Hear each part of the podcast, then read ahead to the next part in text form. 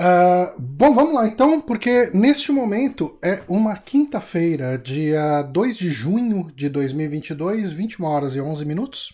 Repita. 21 horas e 11 minutos.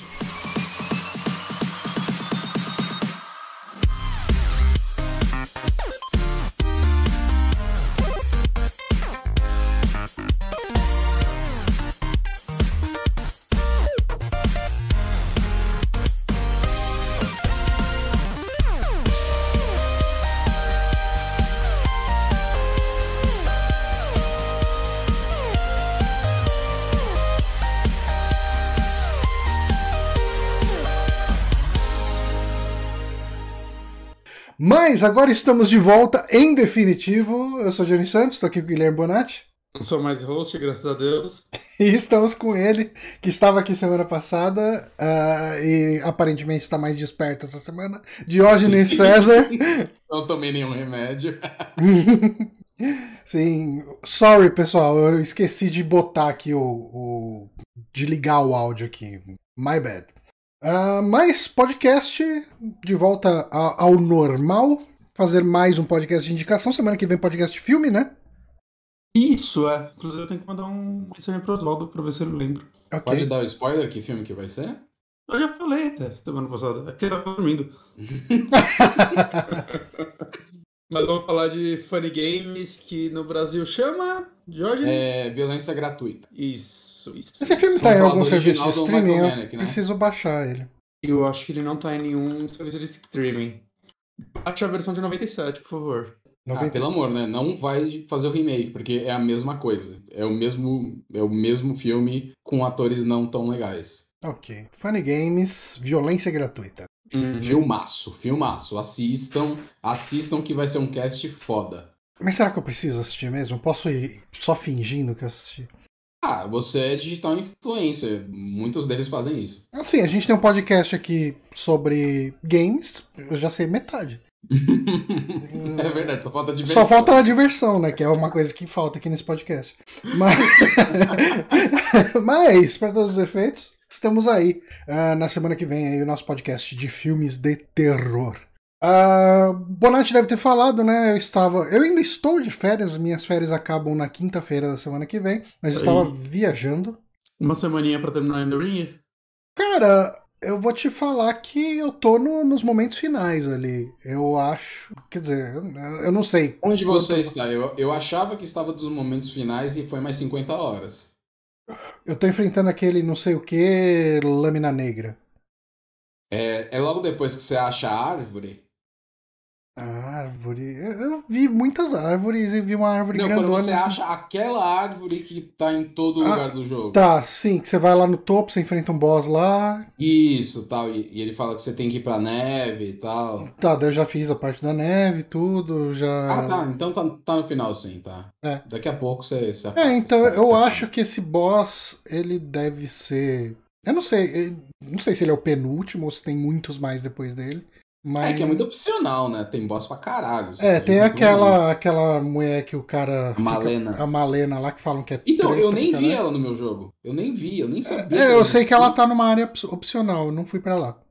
E dizem que é o boss mais foda e eu, eu, não, eu não enfrentei ela. Uhum. Tem gente, tipo, foda, bom de Souls, né? Tipo, alguns streamers bons de Souls falaram que levaram 20 horas para matar ela.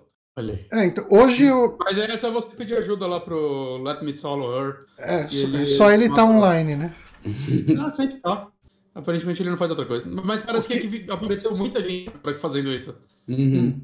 Eu. O que, que eu matei hoje? Hoje eu matei aquele Ornst Smog desse. Que é um gordo e um magro. Mais. Ah, um... tá, sim. Ah, essa batalha é fácil. Essa é muito fácil. É, eu apanhei um pouquinho até ir atrás de estratégia. Eu vi lá o pessoal falando que você usa alguma arma que bota para dormir. Bota para dormir, você coloca um deles para dormir, mata um deles, aí fica muito fácil. É, eu matei eles. Uh, tipo, hoje, é que assim, antes de sair para viajar, eu tinha tentado umas seis, sete vezes não tinha rolado. Uhum. Hoje eu acho que eu matei eles na segunda. Esses chefes duplos estão menos. Eu tô achando menos tensos no Elden Ring, porque você tem os os seus summons. Eu não tô falando summons de jogador, mas o, uhum. os summons de magia mesmo, né? Ah, mas o seu é, summon. É, o, o summon lá. Of War, né? É. Ashes of War. É, as Ashes. Eu, é mas eles, mor eles morrem rapidinho, mas tem um, um summon. Não, não, você sabia que dá pra evoluir eles, né?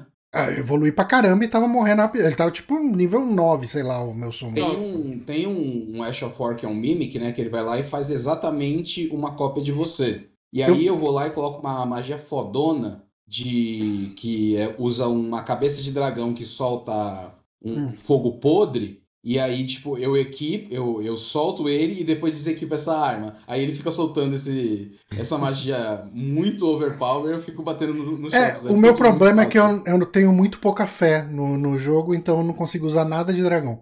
Não só no jogo, né, Johnny? Não, fora do jogo, eu tenho até menos fé do que no jogo. No jogo, minha fé tá em resetar. 8. Você pode resetar, né? Quando você volta lá pra Hogwarts. Sei, sei. É, é que eu, eu, não sei, eu tô tentando terminar com essa build que eu tô abraçado nela. Cara, é, Elden Ring, é, se eu consigo falar um problema dele, é que se você for numa build de, de strength, cara, você vai sofrer muito, muito mesmo, assim. Uhum. Você tem que ter pelo menos um pouco de, intelig de inteligência e fé para usar algumas armas, assim, senão você vai sofrer pra caralho. Óbvio que dá para matar, mas é, eu acho que ele fica desnecessariamente difícil em algumas coisas. Você que é ruim. Dá para chamar player no último boss? Então, eu, eu fiquei summonando, aparecia o, os sinais, só que era tanta gente pegando que aparecia já sumia, aparecia hum. já sumia. Teve, então eu fui no solo.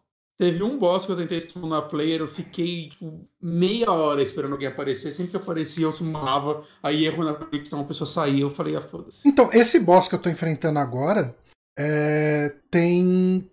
É, sempre tem alguém. Eu já consegui chamar dois player pra ir junto uhum. comigo lá. Uhum. E a gente morreu. Quer dizer assim. É foda quando você sumou no player e o cara chega correndo, assim, morre. E aí você fica preso com o chefe com dobro de energia só. É. E o cara não fez nada. Você, ah, mano, foda-se, me mata aí. Não, e quando aparece aqueles magos que ficam soltando aquelas magiazinhas que tira, tipo, uma vírgula de, de HP do. Porra, mano, eu sei que o jogo, os magos são overpower e tal, mas não é porque você é um mago que você vai conseguir enfrentar. tipo um dragão gigante, tá ligado? É foda. É, mas, mas assim, eu, não eu, não gosto de jogar com Summon no, no, no, Dark Souls, assim, na série Souls em eu, geral. Eu então, eu sempre joguei sem summonar player.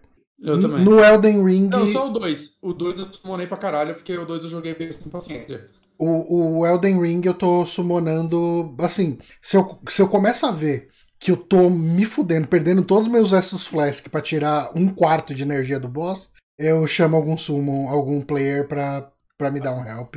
E sem vergonha nenhuma. Para mim é, é gameplay e, e, é isso. Esse, um, esse cara da lâmina negra lá que você tá enfrentando agora, ele foi um dos únicos que eu, que eu, que eu chamei Summon, porque ele foca muito ataque em você. Uhum. Ele é uhum. muito rápido, ele é muito ágil. Então eu deixei, eu peguei um player lá que era um, era um monstro, era um Hulk, aí ele ficou levando dano e eu fiquei dando dano no, no chefe, senão não ia. É, então... um chefe só que eu summonei, mas não chamei player, eu summonei os NPC mesmo, que é o. o, o ah, não, esse é o, o cara do cavalinho lá. Não, não, que, tem, fica no cavalinho, tá ligado? Sim, sim. fazer a festa. Ah, sim, sim. Porque, porque ah, não, ah, mas, mas esse boss. As quests dos personagens eu fiz todos, é muito legal as, as quests. É, então, mas é que esse boss em particular, pra mim, o legal dele é você summonar os, o, tipo, todas as pessoas que você fez quest até então aparecem lá e você ah, tá falando do Radan? O Radan. Isso, o Radan. Não, mas ele o é Radan é... ele foi feito pra isso, né? É, então, é a forma Aquele pessoal legal. que fala, não, você tem que enfrentar o Radan sozinho. Não, ele, obviamente... Você tem que jogar ele... como você quiser, porra, não, não existe regra, gente. Não, mas, se, é, é, se, mas, se, mas a regra fosse, ele... você tem, se a regra fosse você tem que enfrentar sozinho, não ia ter opção de summon. Simples. Não, é, não mas aquele chefe, ele, obviamente, ele foi feito para ser, é, tipo, uma união de todas as quests que você fez até aquele momento para te ajudar, porque ele não é um chefe com, com então, o tipo de ataque, o tipo de, o tipo de abordagem que ele dá para uma pessoa sozinha, entendeu? Mas assim, teve um monte de, sozinho, teve um monte de player. Legal para você. Teve um monte de mas... boneco que eu summonei lá que eu vi pela primeira vez lá.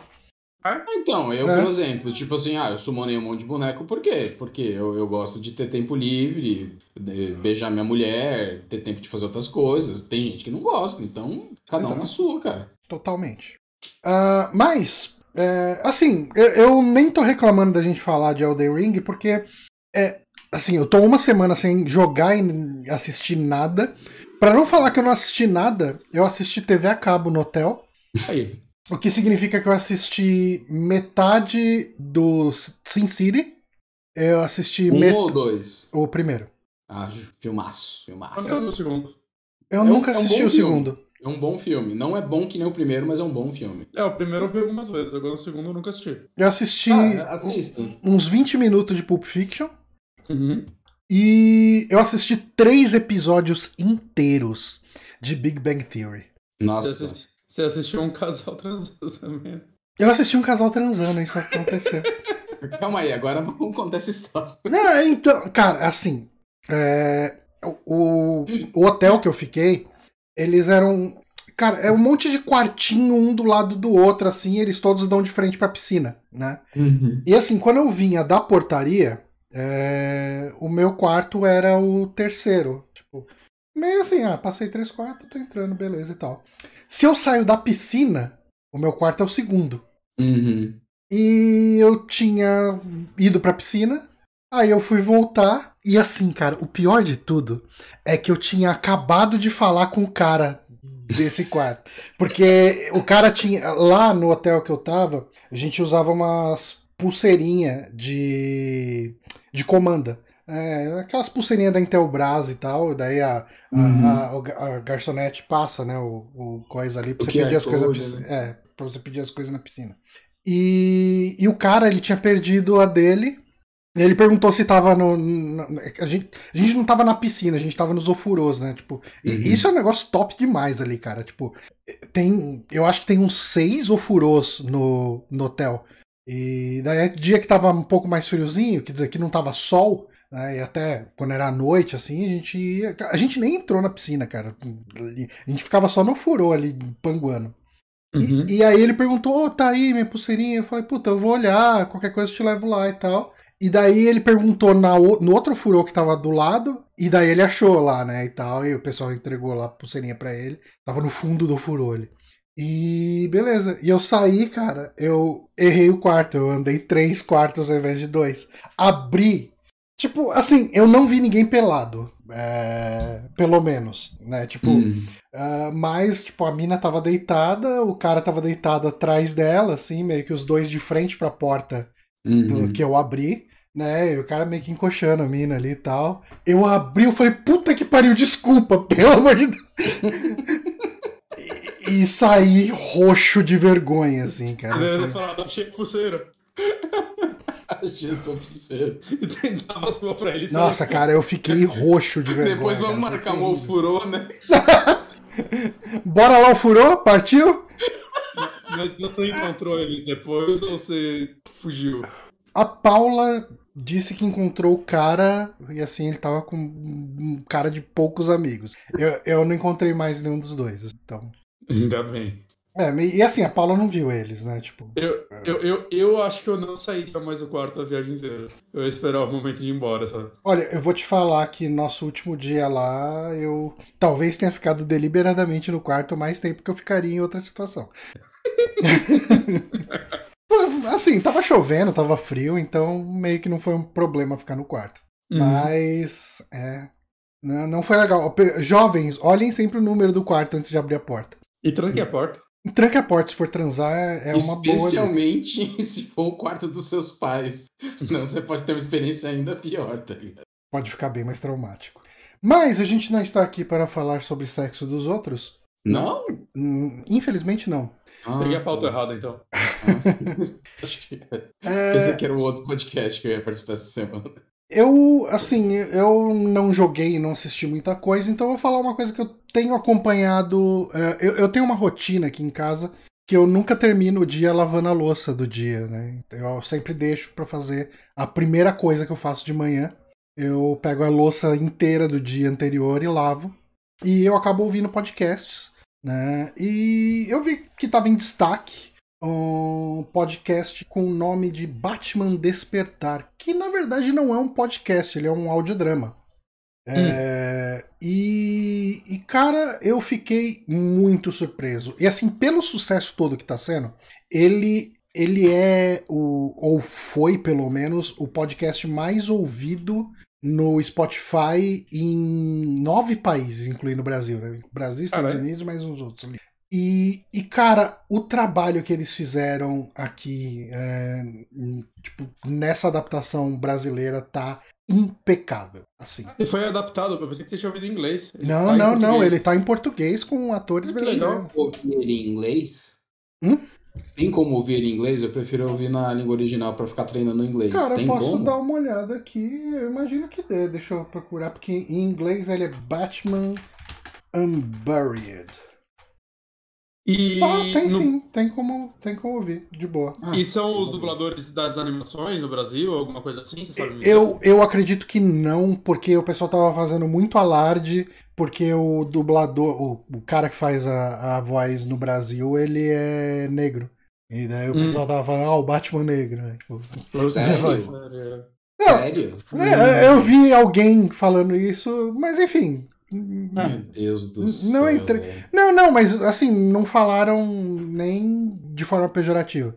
Ah, tá. Pensei que era ah, no, tá, não, reclamando. Polêmica, né? Não, não. Tá não, né, não, não teve ninguém ofendido okay. porque o ator de voz é, é, é um okay. ator negro. O, inclusive, o ator que faz o Batman, ele chama Roku Pitanga. Ele é irmão da Camila Pitanga, que faz uma personagem menor. E, ali. tem uma, uma produtora de podcasts, inclusive. E dizem que tem um podcast dela sobre serial killer, de mistério, assim, que dizem que é muito bom. Hum. É, é, tipo audiodrama também ou é podcast mesmo? É audiodrama, é audiodrama, é audiodrama. Ah, legal. Ah, bem legal. bacana. Mas assim, uh, do que se. Uh, é muito difícil falar de, de Batman Despertar, porque eu não quero entrar em spoilers. Eu acho que é uma história muito legal, que vale a pena. Uhum. E assim, é uma história de mistério. É, Deixa eu só perguntar uma coisa antes de claro. você entrar na história. É, ele é baseado em algum quadrinho, alguma não, graphic novel? É uma é história original. É original, sim. Tá. E, tá completo já? Cara, eu não sei. Até onde eu ouvi não tava. Né? E ainda ia sair os dois episódios dessa semana. Eu não sei se os dois episódios dessa semana são os finais. Eu não sei quantos episódios são, mas eu acho é, que o, o, inglês deve estar. Tá... O inglês deve estar tá completo. Deixa eu dar uma olhada hum. aqui no Unburied. Uh, tem 10. 10? Então... É, deve ter. E, e o bom é que ele tava saindo dois episódios por semana. Então, e ca... é curtinho até, né? É, cada episódio tem 20 minutos a meia hora. Ah, olha aí, dá pra ouvir. Então ele toca rapidinho. Cara, assim, eu ouvia dois. Os dois episódios saíram, eu ouvia lavando a louça do dia anterior. Uhum. Né? Ah, você suja a louça aí? É, a louça do dia inteiro. Porra. É, é, home office, né? Eu sei, home office é foda, né? É, às vezes tem panela. Eu, eu, eu, tem um ele, se ele toma copo cinco vezes, ele vai usar cinco copos. hum. Mas enfim, uma coisa que eu tava achando interessante e ela é explicada mais pra frente é que ela começa de um jeito. Vou falar um pouco do primeiro episódio, né? Uh, e eu não vou entrar muito nos outros, né? Mas uhum. uh, o, o Bruce Wayne, ele é um médico aqui na, na, nesse podcast. E os pais dele estão vivos. E ele, assim, tem um assassino serial uh, em, em Gotham solto.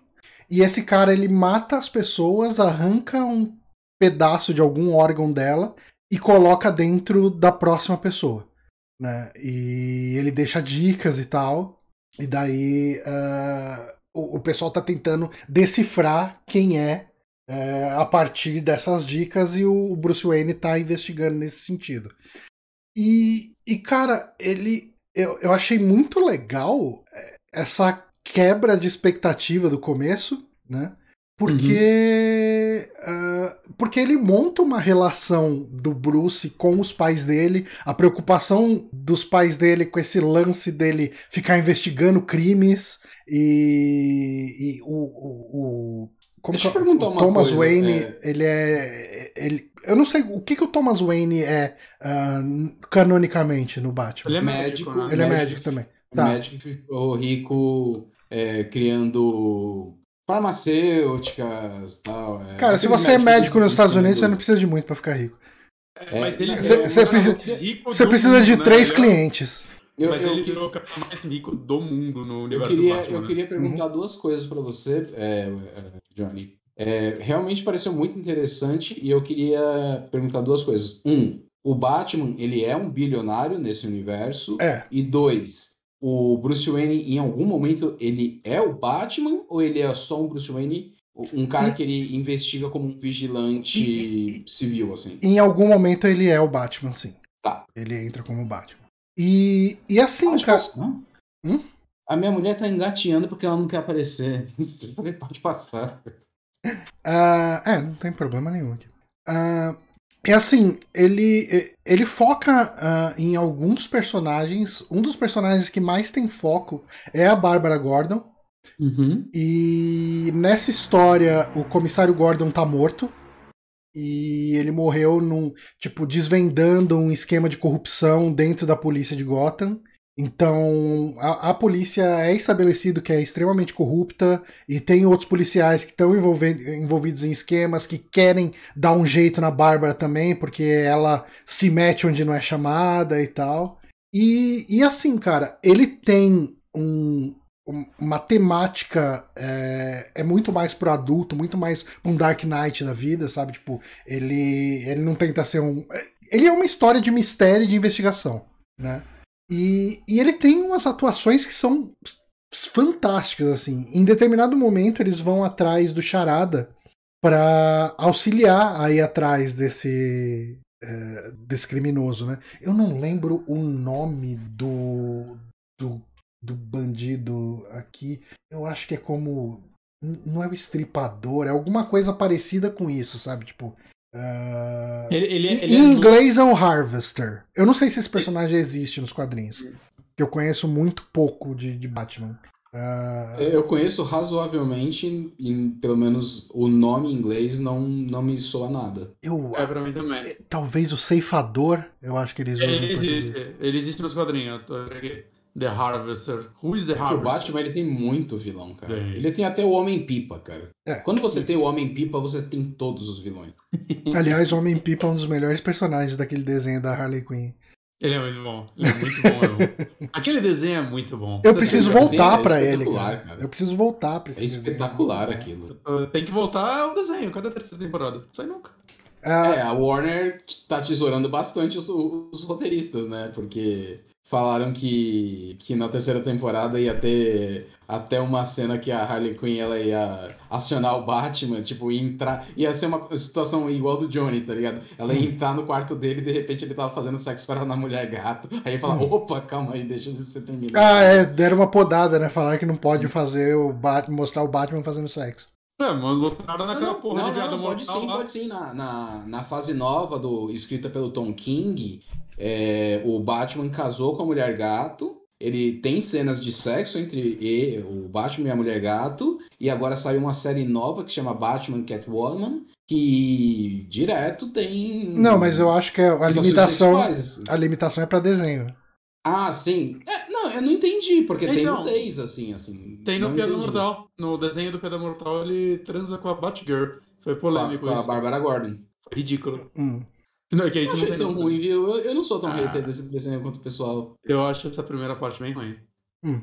Mas enfim. Mas enfim, cara, assim, é, a história tem algumas reviravoltas, algumas coisas que você acha que você sabe que tá acontecendo são viradas de ponta cabeça. Mas é, eu acho que tudo atende à narrativa que tá sendo contada, sabe? E, e eu acho que assim, o que eu mais tinha medo era das atuações não serem boas, né? Uhum. É, a gente não tem muita tradição de audiodrama no Brasil. Né? É, não é algo popular, né? Tipo, eu, o que eu acho uma pena, né? Uhum. Eu, eu, eu vou discordar um pouco de você, Johnny, porque realmente tradição de audiodrama a gente não tem. Mas a gente é um dos melhores países do mundo em termos de dubladores. Não, sim, já, sim, sim. Você já, Isso sim já viajou para outro país, você viu, tipo. Não, cara, você é, assiste qualquer desenho. dublados em espanhol, assim, é, é, terrível, cara, é terrível. Cara, você pega anime dublado em inglês. É Nossa, sim, horroroso. Ah, não, os próprios desenhos, assim, é, depende muito do desenho, né? Mas tem muito desenho, assim, que, tipo, em inglês, assim, você fala, meu Deus, assim, o, a, a, qualidade assim brasileira é muito melhor do eu que lembro a que, original. Eu lembro que uma vez eu vi um desenho do. Eu acho que do Scooby-Doo brasileiro que os caras botaram um outro ator para fazer o Salsicha, fazendo a voz mais parecida com aquela voz do Salsicha em inglês. Uhum. Nossa, cara, que horroroso que é aquilo. A voz do salsicha em inglês. Assim, o pessoal lá fora deve achar mega icônico e tal, e beleza. Uhum. Mas a gente que conheceu. Ah, Scooby, meu filho. Tá, uhum. Não tem, cara. O salsicha é isso, né? Uhum. Você pode fazer mais imitações do salsicha ao redor do cast, por favor? Eu. Grava, fala o resto da indicação. claro, claro, por que não? uh, mas assim, cara, uh, eu não quero entrar mais na história. Eu acho que assim, ele é um podcast podcast que eu, eu. Eu não sei como ele funciona na versão gratuita do Spotify, né? Se fica entrando propaganda no meio demais e tal, né? Porque uh, geralmente a propaganda entra entre músicas, né? No, no uhum. Spotify. Eu não sei como que funciona num audiodrama, mas uh, ah, para quem tem assinatura de do né? Spotify, né? eu acho que é obrigatório, mesmo que você não seja um fã de Batman, assim. Porque se você gosta de história de mistério e tal. Porque ele não é, não é um Batman da Liga da Justiça, que tem uhum. um monte de super seres em volta dele e tal. Ele... Mesmo que num audiodrama, acho que a coisa menos interessante seria uma cena de ação, né? Pois é. Uhum. É, então, é, é, é tem isso. Você tem algumas cenas de combate, e assim, ele mais do que ser apenas um audiodrama de pessoas falando, né? Ele tem os efeitos sonoros, tipo carro, é, uhum. porta batendo, briga, que, vidro quebrando, tudo. É, ele é, é muito bem, é muito bem sonorizado, né? E, e assim, cara, são atores muito bons. É, vai ter uma atuação ou outra de um personagem mais secundário que não é tão boa quanto a dos principais, mas ok, né? Tipo, uhum. o, o, os, os personagens pelos quais você tá ali uh, acompanhando, eles entregam demais. Assim, o Charada é muito bom. Assim, uh, deixa eu ver até se eu pego aqui o nome do ator que fez o Charada. Eu tava com ele aberto aqui. Deixa eu ver. Roku Pitanga como Bruce Wayne, Camila Pitanga como Kel. Uh, Taina Miller como Barbara Gordon. Taina Miller? Ah, eu já trabalhei com ela na, naquele programa Liga da, da Bandeirantes, eu era produtor. Ah, já trabalhei é. com ela. Aí. Uh, Augusto Madeira interpreta, interpreta o Charada. É... E, tipo, você falou do Charada, eu fiquei em dúvida. Como é a figura do. Sem dar spoilers. Como é a figura do Charada nesse universo mais realista? Ele é extremamente cínico, né? Principalmente porque ele tá nessa posição de que a Bárbara Gordon chamou ele para virar um ajudante, né? Uhum. Então. Ele trabalha na polícia, que nem na série Gotham? Não, não, não. Ele estava preso em Arkham. Uhum. É, tinha sido preso pelo Batman. Uhum. E, e ele tem um, algum envolvimento com a morte do Gordon. Tá. Não vou dar spoilers aqui. Uh, e. É uma boa criação de conflito, né? Aham, sim. E daí a própria Barbara Gordon vai atrás dele porque o, o vilão tá fazendo charadas, né? Então, uhum. quem que é o expert de charada? É o charada. Uh, ela acaba botando ele para trabalhar junto ali e tal. E... Quando você falou o plot inicial, a primeira coisa que eu pensei foi: ah, o vilão é o charada no final. Não, não. Tipo, isso. Isso é bem claro que não é porque o charada tá preso uhum. enquanto os assassinatos acontecem. Então, assim, se no final das contas alguém chegar e fizer um, mais um plot twist e, uhum. e for o charada, vai ser decepcionante, mas eu duvido que eles façam isso. Né? Tem uma história do, do, do, Batman que virou até desenho, que eu não vou dizer qual história que é, nem qual desenho que é, que é exatamente isso. É um cara hum. que ele tá plantando charadas e aí eles usam a ajuda do charada, tal, tal, não sei o que, e no final é o charada mesmo, hum. e que tava usando que ele tinha colocado um doppelganger em Arcan e ele tava, ele tava agindo, assim. É, é, é, é, um, é um final bem ridículo, assim. É, eu, não, eu não acho que vai ser, porque no momento que eu tô, já foi entregue um pouco quem é o vilão. Assim, pode ser, e, e o vilão já se declarou vilão. Então, eu não acho que vai ter mais plot twist em cima disso, mas pode ter. Né? Uhum. Mas eu duvido muito que eles vão chegar e botar o Charada como vilão. Tipo, não faria sentido. Uh, mas assim, eu, eu acho que é, o que eu posso falar dessa história toda é isso. Uh, tô gostando demais.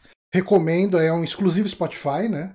E eu espero que o Spotify se anime para mais audiodramas, né? Porque eu, eu antes de ouvir o Batman Buried, eu tava até ouvindo um outro uh, audiodrama, no caso um em inglês que eu peguei no, no Audible, que é uma daquelas histórias do Poirot, da Agatha Christie. Agatha Christie. Hum. É, eu peguei duas histórias do Poirot, eu ouvi uma, achei bem legal, eu comecei a ouvir a segunda, uh, tava meio confusa demais, eu vou ter que recomeçar, porque a primeira tinha quatro personagens, sei lá, cinco personagens. Essa tem, tipo assim, uns nove suspeitos.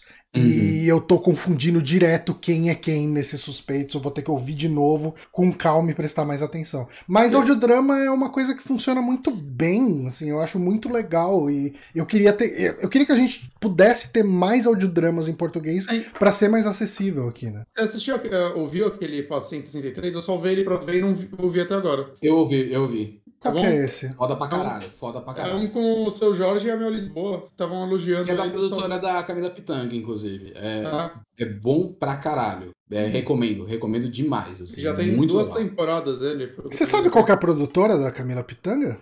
Não sei. É, hum. Sei lá, Pitanga Filmes. Pitanga Áudio. Porque sei. eu não duvidaria que essa. Do Batman. Essa do Batman tenha sido produzido lá. Olha, é bem possível porque não, não tem é, muita. Eu conheço a Rádio Novelo, né? Que, mas eles produzem coisas jornalísticas e só. E a da Camila Pitanga. Só. Vamos procurar por Camila Pitanga Podcast. O que, que vem? Uh, Camila Pitanga faz entrevista, não sei o quê. Uh, com Camila Pitanga série Batman, não sei o quê. Uh... A 163 é até mais curto. Episódio de 12 minutos, 13 minutos, 14. Aí que é bom, curtinho, né? Eu ouvi uma música do. Meia música do Dois Ainda não, eu, eu, eu acho que eles recomendaram isso em algum Nerdcast, alguma coisa assim que eu ouvi.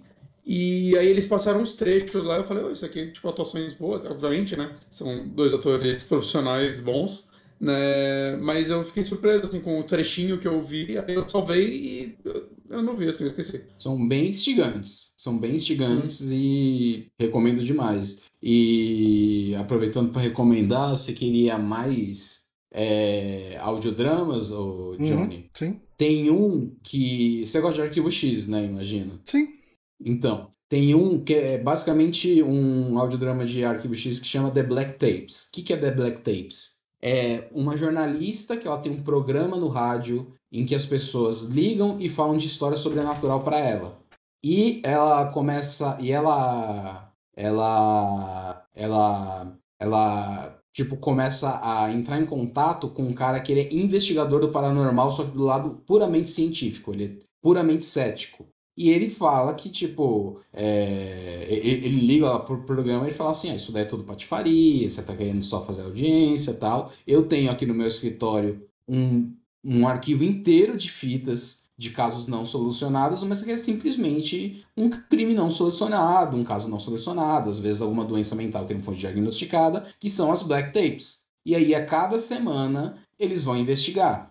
E aí no começo é bem que nem arquivo X, né? Tipo, é o caso da semana, é o caso da semana. De repente as histórias começam a se entrelaçar e você é, começa a conhecer mais do passado dos personagens. E são três temporadas, se eu não me engano, de dez episódios cada uma, e é muito bom. É muito bom mesmo, assim. Qual que é se o você nome? tá procurando, você tá procurando alguma em inglês, só tem em inglês, não tem em português. Se você tá procurando alguma coisa de mistério em audiodrama, The Black Tapes assim é excelente, cara, excelente mesmo. Vou, vou atrás. Black Tapes. E tem no Spotify completo. Hum, bom, bom ah, que é prático. Ah, e por falar em Spotify, que a gente tá falando de Premium, né? Eu não sei se as pessoas sabem, se vocês têm o Game Pass, vocês têm acesso, eu acho que a três meses do Spotify Premium. Hum. Então, se vocês querem experimentar e ainda não acionaram né, esse benefício do Game Pass, fica aí. É uma, uma boa dica se você tem aí. O, se você vai aproveitar, eu recomendo já começar pelo Batman Despertar, porque é um, é um trabalho excelente.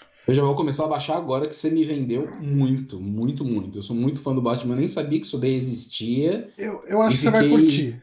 Cara, tem uma história que saiu recentemente é, que chama Batman Impostor. Hum. Que é uma graphic novel, assim, que tem começo e fim, assim, é uma história fechada. que é sobre alguém vestido de Batman que começa a agir como Batman, só que com um diferencial, ele mata as pessoas. Hum. E aí o Batman começa a ser caçado pela polícia. Ele é muito pare... ele, ele, ele influenciou muito o filme do, do Matt Reeves, né? O filme recente. Uhum. Esse negócio de, ser, de ter um tom mais policial, ter um tom mais detetivesco, né? Ele seguir as evidências tal, ter a ajuda da polícia, do comissário Gordon. No caso, não é o comissário Gordon, é uma tenente de polícia, que eu esqueci o nome agora. E é, se vocês gostaram dessa linha mais investigativa do Batman, que ultimamente não tem sido muito seguida pela DC, tá, tá indo mais pelo fantástico, né? Uhum. Essa graphic novel, o Batman Impostor, eu recomendo bastante também. Não é espetacular, mas é uma história bem legal. Eu recomendaria. E ela é recente? Ela é fácil achar? Ela, ela não é recente, ela é de 2014 ou 2015, mas saiu tipo mês passado. E é uma edição ah, tá. não muito cara, custa 50, 60 reais, numa edição assim, é, papel couché, capa dura, assim. Pô, assim, não poderia recomendar mais. Maravilha. Uh, então, bom, com essas indicações, vamos para uma possível contraindicação. Falar um pouquinho da série de mais Halo. Ou menos, mais ou menos, mais ou menos. Eu vou falar de Halo, mas não dos jogos do seriado, que é a Paramount. Paramount Plus, o nome do, do serviço? Isso. Isso. Paramount Plus, que é a maior produção da história do, do streaming, né? Foi um, um, um seriado que custou 200 milhões de dólares, está sendo desenvolvido desde 2013, com produção do Steven Spielberg. E quando foi anunciado o Xbox One, foi no evento do, de anúncio do Xbox Caralho. One, quando teve É, aquele TV, TV, export, exports, sports e tal, uma das, da- das features, né, um dos videozinhos que eles mostraram, era o Steven Spielberg falando, nós estamos desenvolvendo um seriado de Halo, né, que tem um, um mundo fantástico. O um Spielberg ainda muito- é produtor dela ou saiu? Ele ainda é, é da Hum. Amblin Entertainment, que é a, que é a, a produtora dele, e, Ah, e Por que não pelo... estão usando o nome dele no marketing? Parece que é algo que usariam no marketing. Ah, eu, eu acho que porque Spielberg hoje em dia não tem mais o, a mesma força que antes, né? Ele, ele faz uns 15 Alguma anos que ele tem. não lança um filme de destaque, assim. Ah, mas alguma Mas- tem. Alguma tem. Não, mas assim, tipo, aparece no crédito inicial, Executive Producer Steven Spielberg. Ele tá Uhum. lá, entendeu? E dizem, pelo que eu li no, no, no- no- nos portais, assim, que ele esteve diretamente envolvido e realmente parece é, que tem elementos de histórias Spielbergianas lá, como paternidade, é, é, desenvol- é, desenvolvimento de personagens secundários que ajudam o herói na jornada, é, o negócio de conflito entre o herói ele cumprir a sua missão ou ser uma pessoa ou ser uma pessoa boa, ou tipo ser uma pessoa comum, ser uma pessoa de família, né? Por exemplo, contatos imediatos de terceiro grau. No final, o cara ele fica, eu fico com a minha família ou vou via- viajar para um planeta é, distante e tipo ter uma descoberta que a humanidade está esperando desde o seu princípio, entendeu? Ele abandona a família. E ele abandona a família. Foda-se, porque.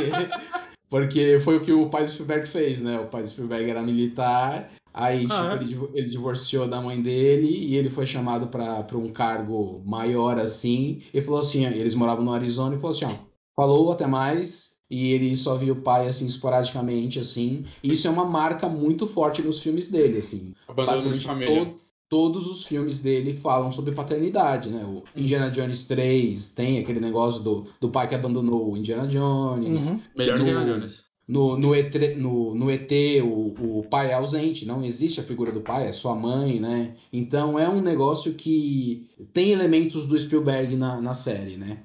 Mas falando especificamente sobre, sobre a série de Halo. O, o É- elemento de Spielberg é a falta de pai, então. Mas- Não, eu tô, eu tô zoando. Eu, carentes. eu imagino que deva ter mais coisa que isso. personagens carentes, assim, tipo, eu vou falar disso, assim, sobre carência, sobre lidar com emoções internas, sobre, tipo, é, é, escolher entre ser uma pessoa forte ou ser uma pessoa é, verdadeira, entendeu? Tem, Uhum. tem esses elementos, assim. Um tipo de coisa É. que não me parece nada com uma história de Halo, ele falou. É, a série não parece nada com Halo, é, mas a gente chega lá. Ok. É, o, o que é Halo, pra quem não sabe, assim, é, Halo, como a marca Xbox chegou meio que tardiamente aqui no Brasil, Halo não foi o fenômeno aqui no Brasil que foi no resto do mundo, né? Halo Combat Evolved basicamente criou o, o setting de FPS moderno, né? Com aquele negócio de ajuste de mira, narrativa por cutscenes no, entre as missões, você ficar ouvindo a história enquanto joga, né? Por um, por um, por um device de áudio e tal. Tudo isso quem criou foi o Halo, né? É, combate com veículos, né? Antes tinha o Battle... saiu primeiro, Halo ou Red Faction? Porque Red Faction 1 já tinha o lance de controlar mira com dois analógicos e tal. Eu, é. eu joguei ele em locadora na época de Então, o, o Halo 1 eu apanhava. Tem... O, o, primeiro jogo a, a controlar a mira com dois analógicos foi Alien, é, Alien, Alien, Alien Resurrection, qual que é aquele. Uhum. Ah, o quarto filme do, do Alien? Alien. É, então, Alien, Alien Resurrection, que era um dos únicos jogos de Play 1 que exigia o controle com dois analógicos para você poder. E é um jogo horrível. E.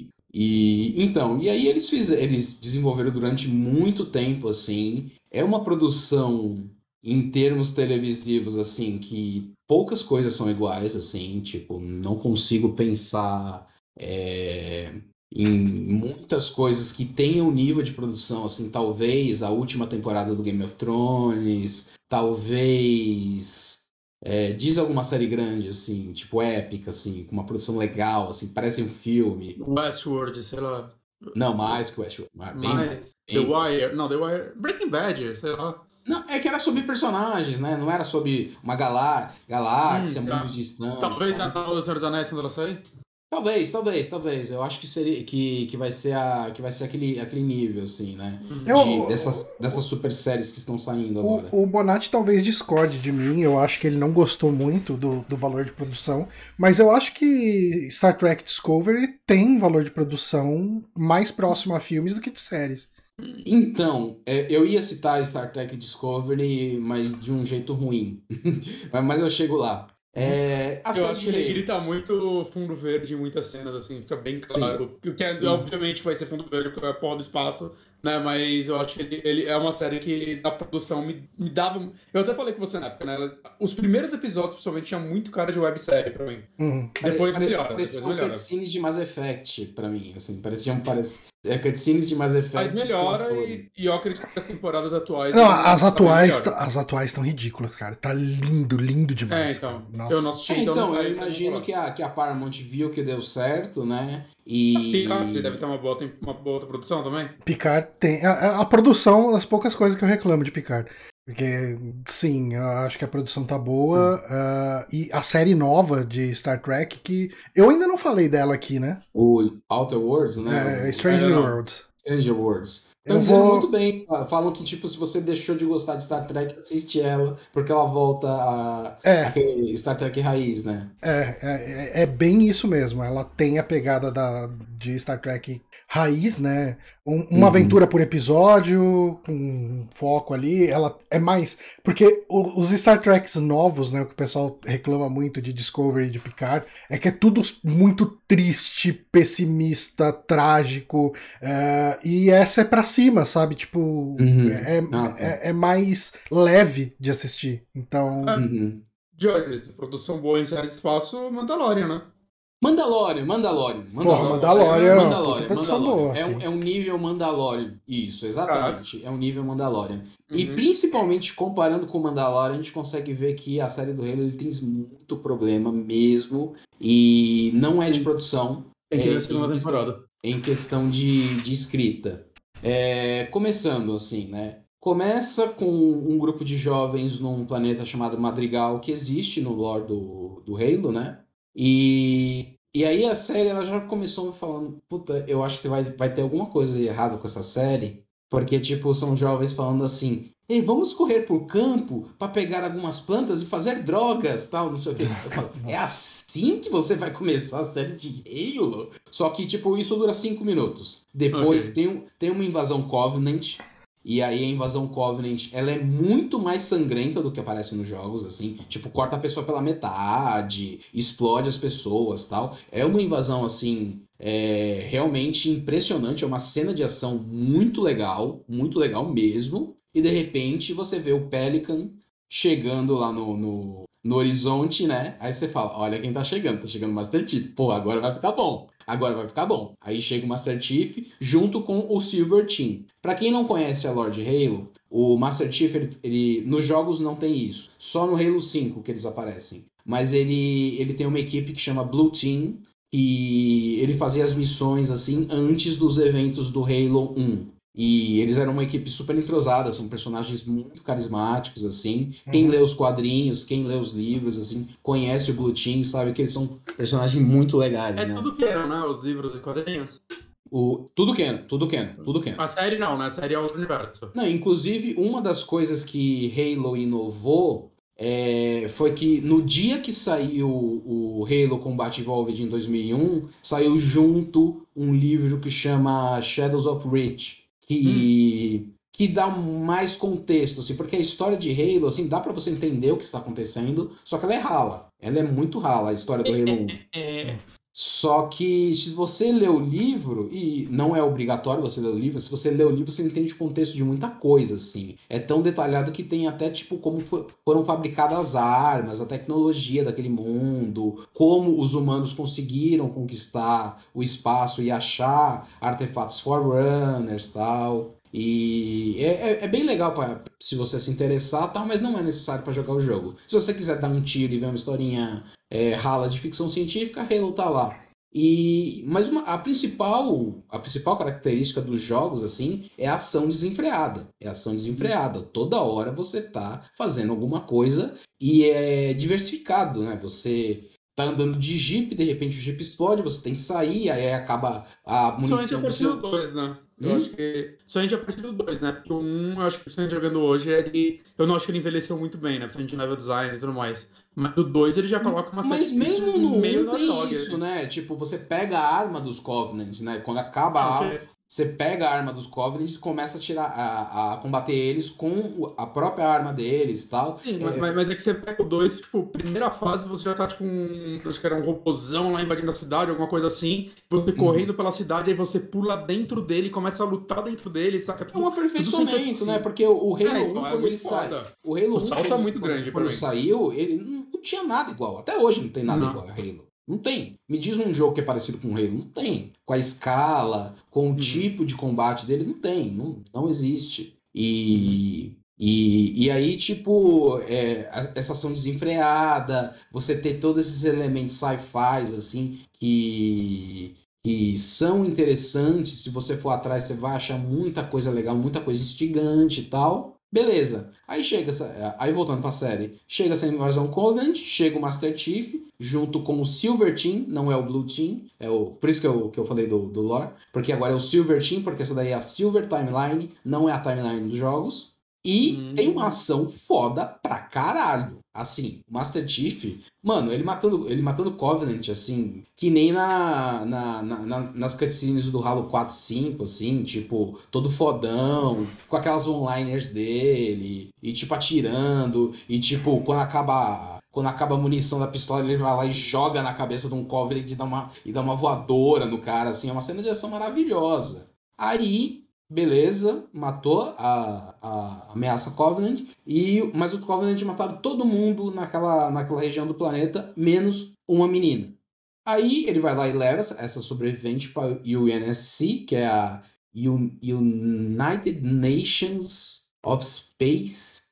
Ah, tá. É, é, é, tipo que. Como que é o nome da, da organização espacial do, do Star Trek? O, é a Starfleet, né? A Frota Estelar. A Frota Estelar. É tipo a Frota Estelar do mundo do Halo, né? E se você lê os livros, você vê que, tipo, eles não são exatamente um, um governo é, harmônico como a Frota Estelar, né? Porque na Frota Estelar tipo, teve aquele negócio, né? A gente começou a explorar mais planetas, a gente tem recursos quase que infinitos, é, não há mais guerra, não há motivo mais para guerras vamos, é, não há motivo mais para tipo até para capitalismo, porque os recursos são meio que infinitos. Vamos nos, né, vamos nos focar em explorar a galáxia, adquirir mais conhecimento, é, ver o que a gente pode descobrir mais do mundo e do universo, entendeu? E aí o INSC é mais ou menos assim, só que eles têm alguns planetas que eles usam de de colônias de exploração. Hum. E nesses planetas, de vez em quando acontecem algumas revoltas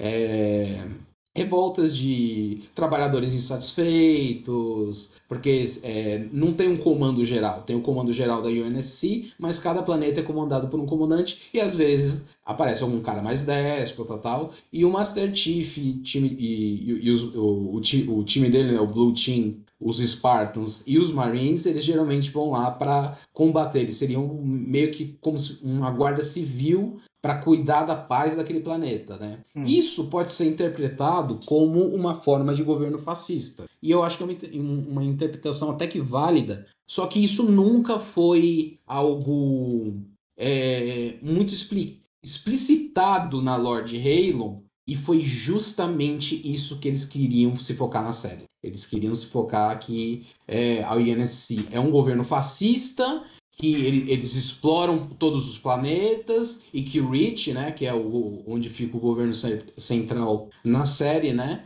é, no, no, nos jogos é na Terra, Reach é uma base militar, mas lá Reach é uma base, é, tanto a capital quanto a base militar do, do universo, e, e eles ficam é, e essa menina, ela era filha de um revolucionário que queria, tipo, tomar esse planeta de Madrigal para si. E ela é a única sobrevivente. E aí, ele, ele, ele pega ela como sobrevivente e a UNSC vai lá e fala assim: ah, é, por causa desses conflitos, é, essa, esses conflitos civis que estão acontecendo nesses planetas, é, muitas pessoas não estavam acreditando que estava existindo uma invasão alienígena. Eles pensavam que era propaganda falsa do governo para desviar a atenção, né? E eles e, e aí como teve essa invasão que foi um, um pouco mais explícita, eles conseguiram recobrar artefatos, naves, armas, cadáveres de, de Covenant e uma sobrevivente, porque geralmente o,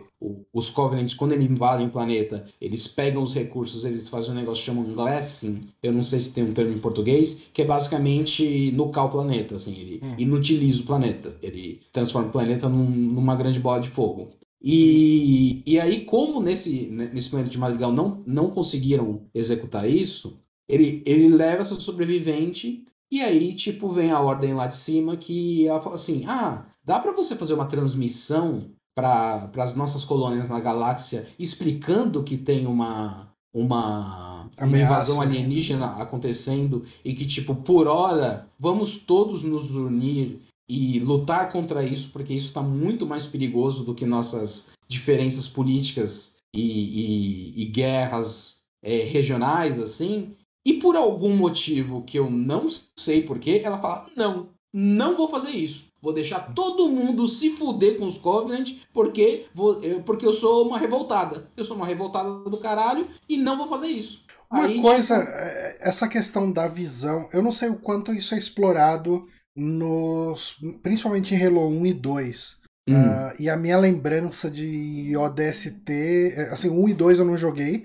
e o ODST eu não lembro como isso é abordado, se é abordado. Hum. Mas no Halo Reach, ele dá uma arranhadinha muito leve nessa questão da. Do autoritarismo, do, né? É, do pessoal das colônias não ser muito fã da UNSC, né? Tipo, não, isso tem, isso tem na lore, assim, só que, uhum. tipo, é, isso é muito por cima, assim, e eu imagino que se você for pegar livros da, da Frota Estelar, também deve ter, entendeu? Também uhum. deve ter alguma colônia que, que se acha explorada, que se acha menos privilegiada, entendeu? Deve ter. Não, mas... isso em Star Trek você vai ter, tipo, cara, você tem, tipo, pelo, se a gente for pensar em Star Trek dos anos 90, uhum. a gente tem três séries com sete temporadas de 25 episódios cada. Uhum. Alguma coisa foi abordada nesse sentido, com certeza. Ah, então. E, e, isso, entre os fãs de Halo, sempre foi tido como a coisa menos interessante. Porque, uhum. tipo assim, a invasão dos Covenant qual que é o objetivo dos Covenant, né? Pra quem não jogou ou não conhece a série. Eles querem achar esses Halos, esses anéis, uhum. que são umas construções de uma raça antiga já extinta, chamada Forerunner. Forerunners. E eles vão destruir toda e qualquer forma de, de, de ser biológico, porque tem uma terceira raça chamada, uma quarta raça chamada Flood, ele é como se fosse um vírus que ele invade tudo e transforma tudo numa unimente. Parece os Borgs do, uhum, do, Star do, do, Star Trek, só que eles são orgânicos, assim. E eles basicamente querem dominar a galáxia e transformar a galáxia numa grande colônia de, de fungos com um cérebro central. E aí o. Os Flood, os Flood aparecem no Halo 4 ou eles já tinham antes? O, o, o, o, não entendi? Os Flood aparecem quando? É, Só no 1, 2 e 3. No, o, no, ah, no já 3 aparece eles são acabados. Tá. No, no, no, no 4 eles. Ah, ainda bem, né? É, mais né? Chato era, era a parte mais chata. Hum. No, no, no, no 3 é legal o combate com eles, porque é meio. Fica meio filme de, é, jogo de zumbi, né? Mas no 2, no, dois, no, no 1 um, principalmente, é muito chato combater. É, sabe aqueles monstrinhos do Half-Life, o, o Jones? Já jogou Half-Life? Ah, eu joguei bem, bem pouco. Você lembra daquelas aranhas que estavam pulando sim. em você? Imagina 15 daquilo Nossa. em cada corredor. É isso. No, isso é o Flood no, no Halo 1. Uhum. No 2 eles conseguiram dar uma, uma variada assim, mas no 3 que é legal mesmo. Uhum. E, e aí tem essa raça Flood, que é uma ameaça que nem é citada na série ainda, mas eu imagino que vai ser mais pra frente. E, e aí, por alguma razão assim, adolescente, estúpida e egoísta, ela, ela vai lá e fala: Eu não vou mandar essa mensagem. Vocês são fascistas, tal, não sei o que, e eu não vou mandar. Aí a UNSC vai lá e dá a ordem pro Master Chief, mata ela. E o Master Chief, ele tem um, um chip implantado no sistema nervoso dele que, que permite que não permite ele ter emoções. Só que aos poucos você vai vendo que ele está desenvolvendo emoções apesar disso. Ele está se desenvolvendo, ele tá ficando mais humano e menos máquina. Isso é um negócio que é abordado principalmente a partir do Halo 4. Hum. Só que tem um grande problema porque no seriado você não conhece o Master Chief. Se você não jogou os jogos, você não conhece o Master Chief. Você viu ele numa cena de ação badass e de repente ele está sendo, ele tá sendo mandado matar uma menina de, de 17 anos. Hum. E aí ele vai lá e tem uma conversa com a menina, e a menina fala assim: Ah, você sabe por que, que eu tenho tanta raiva de, de você e da UNSC? Porque você estava numa missão que matou minha mãe.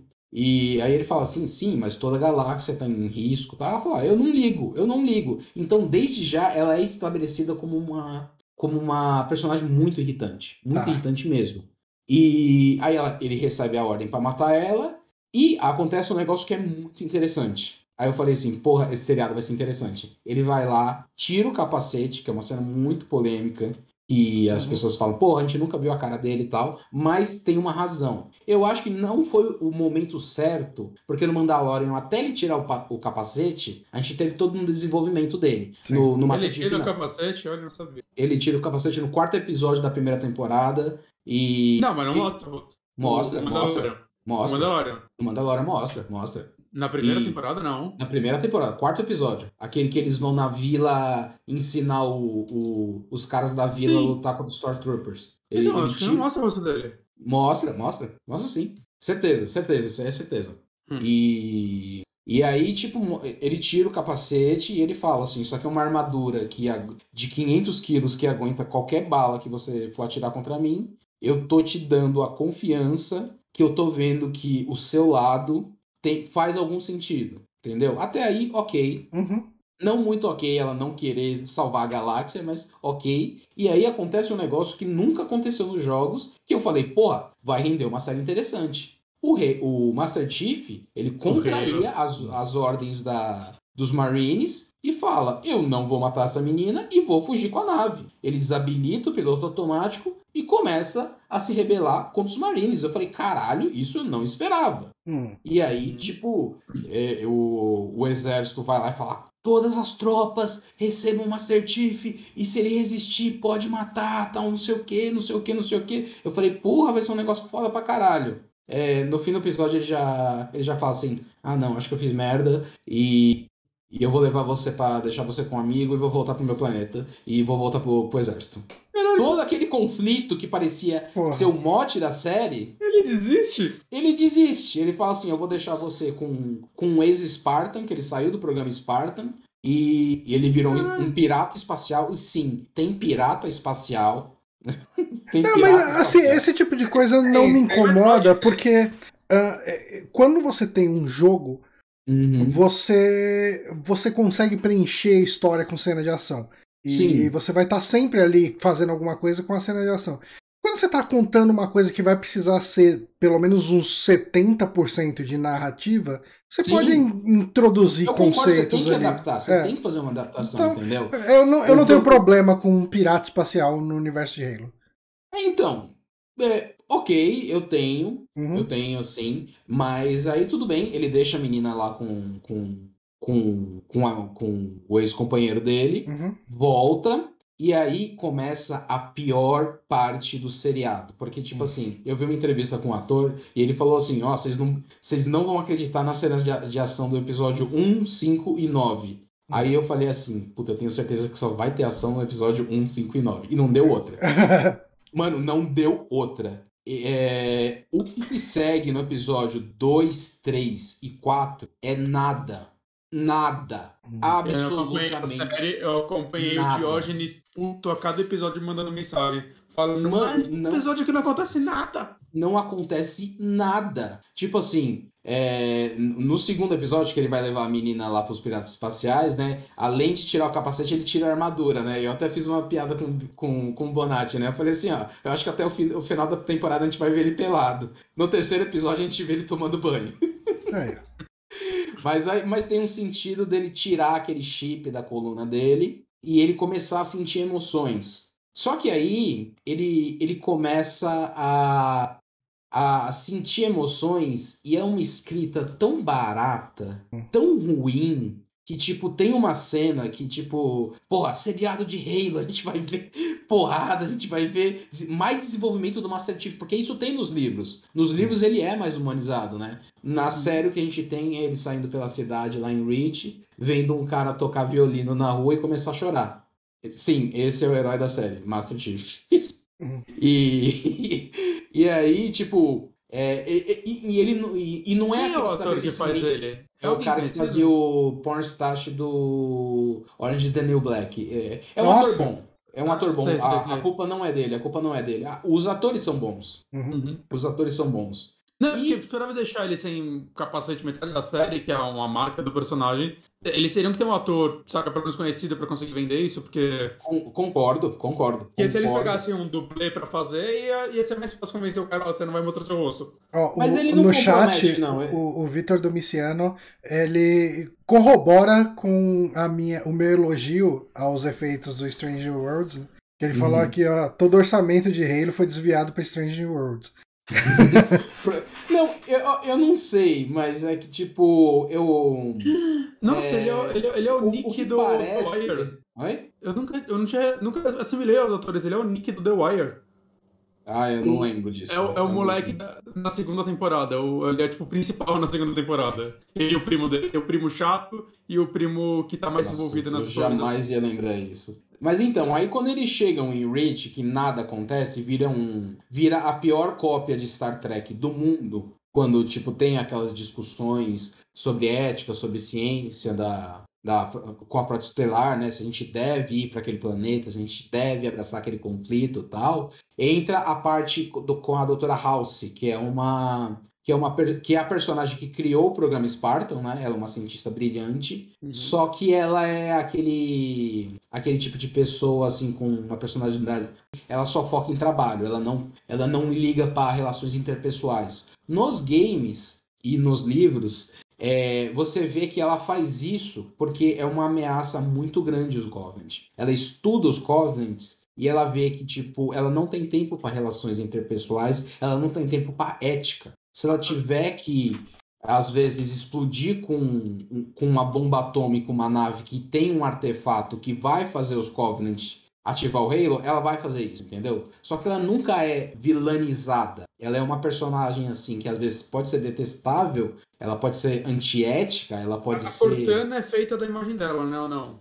É, chegamos na Cortana daqui a pouco. Ah, Aí... Não, mas no jogo. No jogo a Cortana é feita a partir dela, não é? a partir de um clone dela. A partir de um ah. clone dela, aí eles extraem. Ele, ele, tem uma cena muito ridícula deles pegando uma seringa, extraindo o cérebro da, do clone da Doutora Halsey, injetando no computador e vira Cortana.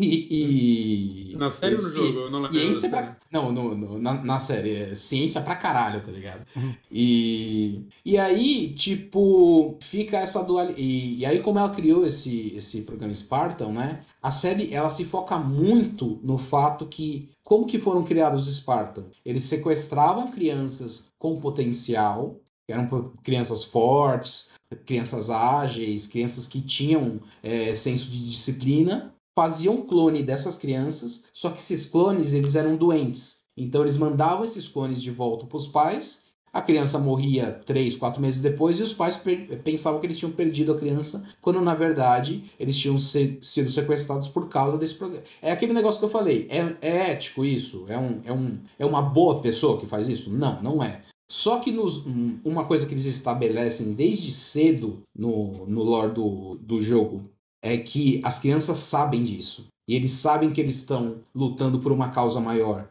E no seriado, eles inventaram que, tipo, eles suprimiram as memórias do Tiff e demora muito, mas muito, mas muito pro Tiff perceber que ele foi enganado. Hum. E é um conflito, assim, que, tipo, a, o próprio seriado já mostra o que aconteceu. Ele já mostra que ele foi sequestrado e que ele foi, do, e, e, e, ele foi eletronicamente doutrinado a esquecer daquelas lembranças. Só que ele, ele continua desenvolvendo, e desenvolvendo, e desenvolvendo. Acha, é, uma crítica que eu fiz à série do Picard foi que a impressão que, que eu tinha era que eles tinham história para cinco episódios, eles tinham que entregar uma série de dez episódios. Então exatamente, era muita enrolação. Exatamente, exatamente a mesma coisa. Uhum. E aí chega no, no quinto episódio que e, os Covenants aparecem de novo porque eles acharam outro artefato. Começa a ação, aí a série fica boa pra caralho, porque é a primeira vez que você vê o Master Chief lidando com, com, a, com, com, essa batalha sem o chip de emoções hum. e com a Cortana na cabeça dele. Então começa a ter umas rimas com o jogo. Hum, tá. Só que tipo, tem um problema que no jogo a Cortana ela é sua ajudante, sua amiga, ela é quase sua namorada, assim, sabe? É uma relação interpessoal muito legal, muito muito bacana entre os dois, assim, sabe? Uhum. E tipo, na série eles se odeiam eles se odeiam e a Cortana é uma espiã da doutora House. Hum. Entendeu? E aí fica esse fica esse joguinho de poder, assim, totalmente desinteressante. Eles pegaram muita influência de, de Game of Thrones nesse negócio de fazer é, politicagem, tá. colocar personagens com interesse um interesse X, o outro personagem com interesse Y, tal, não sei o quê. Só que só tem problema, você não liga para nenhum desses interesses. Isso é um problema demais. Tem uma frota de alienígenas indo acabar com a galáxia e você não tá ligando para aquilo.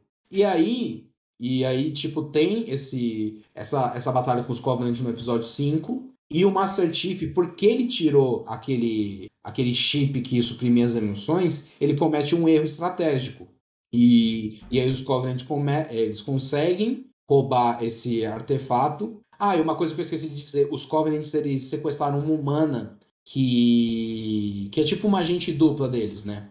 E como eles sequestram uma, essa humana, é uma cena que daria vergonha numa novela do SBT, cara. Porque Caralho. é tipo. Ela, ela trabalha numa colônia de exploração, né? Uma dessas colônias de exploração que eu falei. E aí, tipo, ela tá falando com o menino. Aí o menino tá lendo Shakespeare pra ela e fala: Olha, tem esse negócio chamado beijo, vamos se beijar? Aí eles se beijam. Aí de repente chega um guarda, mata e fala: Volta a trabalhar, tá ligado? Esse é o que tipo merda. de esse é o tipo de drama que eles escrevem. É tipo, meu, escreve aí sobre um guarda opressor matando um personagem importante. Esse é o tipo de escrita que a gente tem. Uma coisa Parece... que eu preciso começar a fazer é ir atrás do, dos nomes dos roteiristas que escrevem episódios de série, porque não só para identificar quando os caras são ruins ou entender uhum. se o cara é ruim só escrevendo Halo ou o uhum. cara tipo é ruim escrevendo tudo, mas também para identificar quando os caras são bons e ver o que mais esses caras escrevem, né? Esses Porque... caras fizeram, né? É realmente é. um negócio. A gente se foca é. muito no diretor e esquece, né, da, do show, é série... né, da história. É, é, que série, às vezes, mesmo um roteirista bom, ele pode estar lá meio contratado, tendo que seguir o que o showrunner quer e. Né, às vezes o roteiro ruim nem é tão culpa do roteirista, né? Porque Mas é, é que às vezes, é que às vezes você identifica. O Halo é, é, é, culpa do roteirista, assim, né? Por... Tipo assim, ah, tem várias situações que são ruins que poderiam ser mais interessantes, assim, porque é muito mal escrito. É preguiçoso mesmo. É, é então, tem isso. Porque, assim, uma coisa é o plot grande, né? O plot da série, o cara não vai poder sair muito disso. Porque uhum. as coisas precisam acontecer. Mas, às vezes, a forma como o cara vai fazer isso acontecer tá mais uhum. na mão dele do que da, da do showrunner. Sim, sim. Não, eu, eu, é, tipo, no caso do, do Halo, o showrunner, obviamente, ele tem culpa, assim, porque ele fez um, um seriado muito deficiente, mas os roteiristas, eles têm culpa, sim, assim. E uhum. mais do que isso, a Microsoft, né, a 343, que aprovou esse, esse seriado, assim, obviamente eles colocaram pessoas que não são competentes para avaliar se aquilo era bom ou não. Uhum. Porque eu, tipo, tenho muito pouca experiência, eu, eu fiz faculdade de cinema, eu tenho especialização no roteiro, é, eu leria aqui, e eu já trabalhei com avaliação de, de roteiros na, na O2, a produtora do Cidade de Deus, e tipo, a gente recebia 500 roteiros, cara.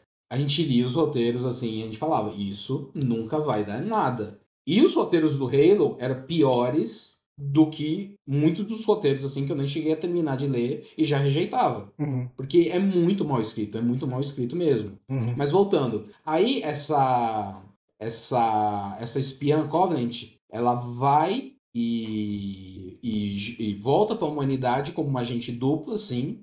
Só que aí acontece é, o que todo fã de Halo esperava, o Master Chief se apaixona por ela.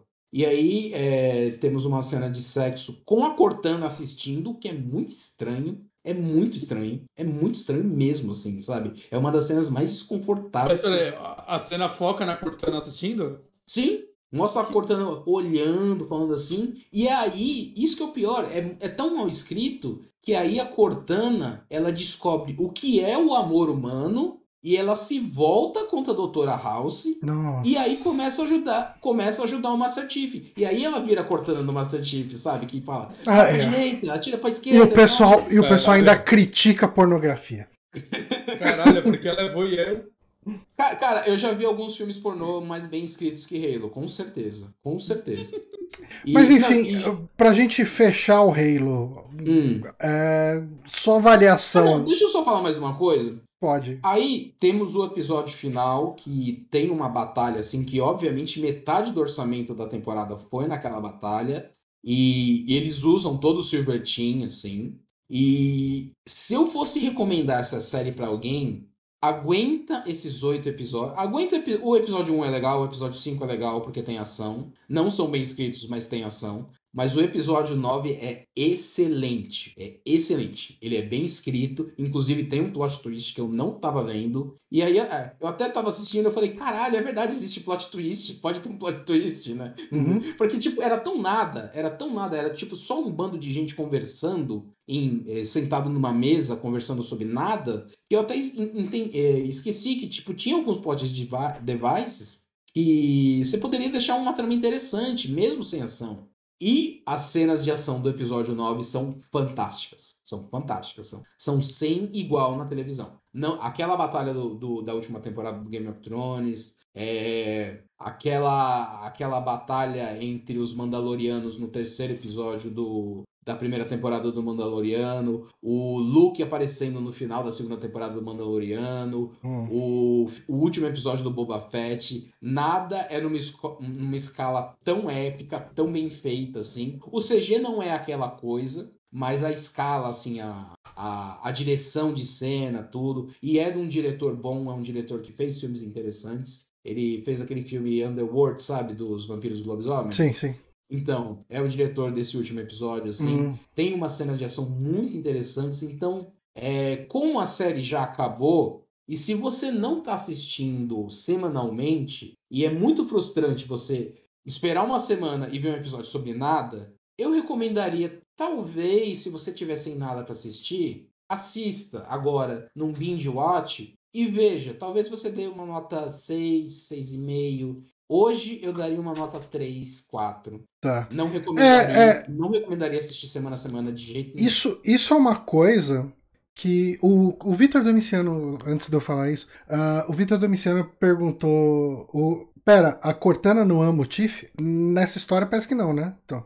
Motif em, em sentido? Nos jogos dá a entender que ela tem alguma paixão por ele, né?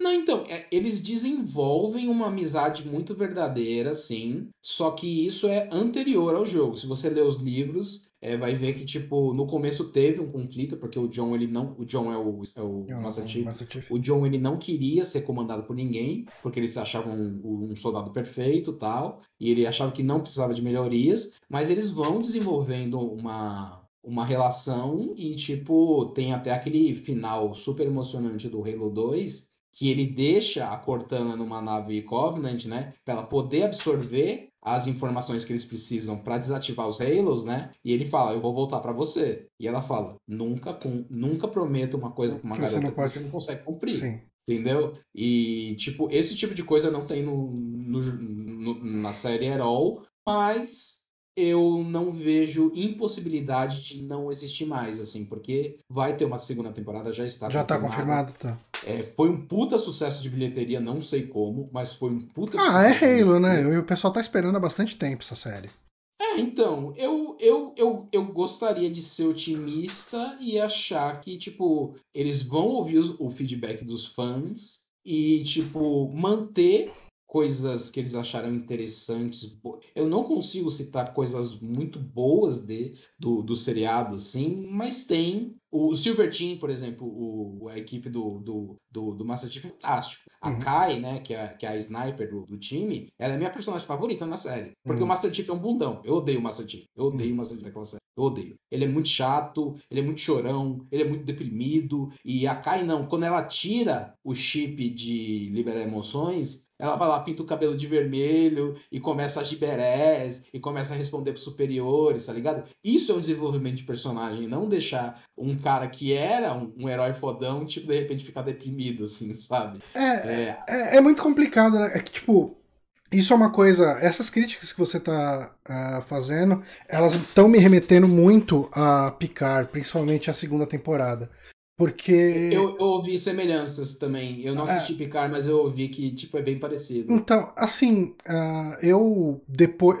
Eu não gostei. Uh, eu achei.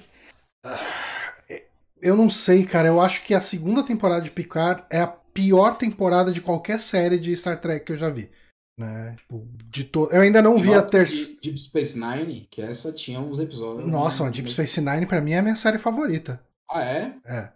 É, talvez eu não assisti na época certa, mas eu, eu não gostava. Então, ela. A Deep Space Nine ela foi controversa na época. Uhum. Né? É, principalmente porque ela foi a primeira série de Star Trek que saiu do esquema de monstro da semana, né, de, de uhum. drama da semana, para ser uma coisa mais sequencial. Assim, obviamente ela ainda tem histórias que se fecham em um episódio só, só que tem uma grande história que permeia sete temporadas. É, talvez é. Por, pelo, por eu ter assistido na Warner e às vezes pulado alguns episódios, eu ficava meio perdido. É. Pode ser isso. Mas, uh, assim, o.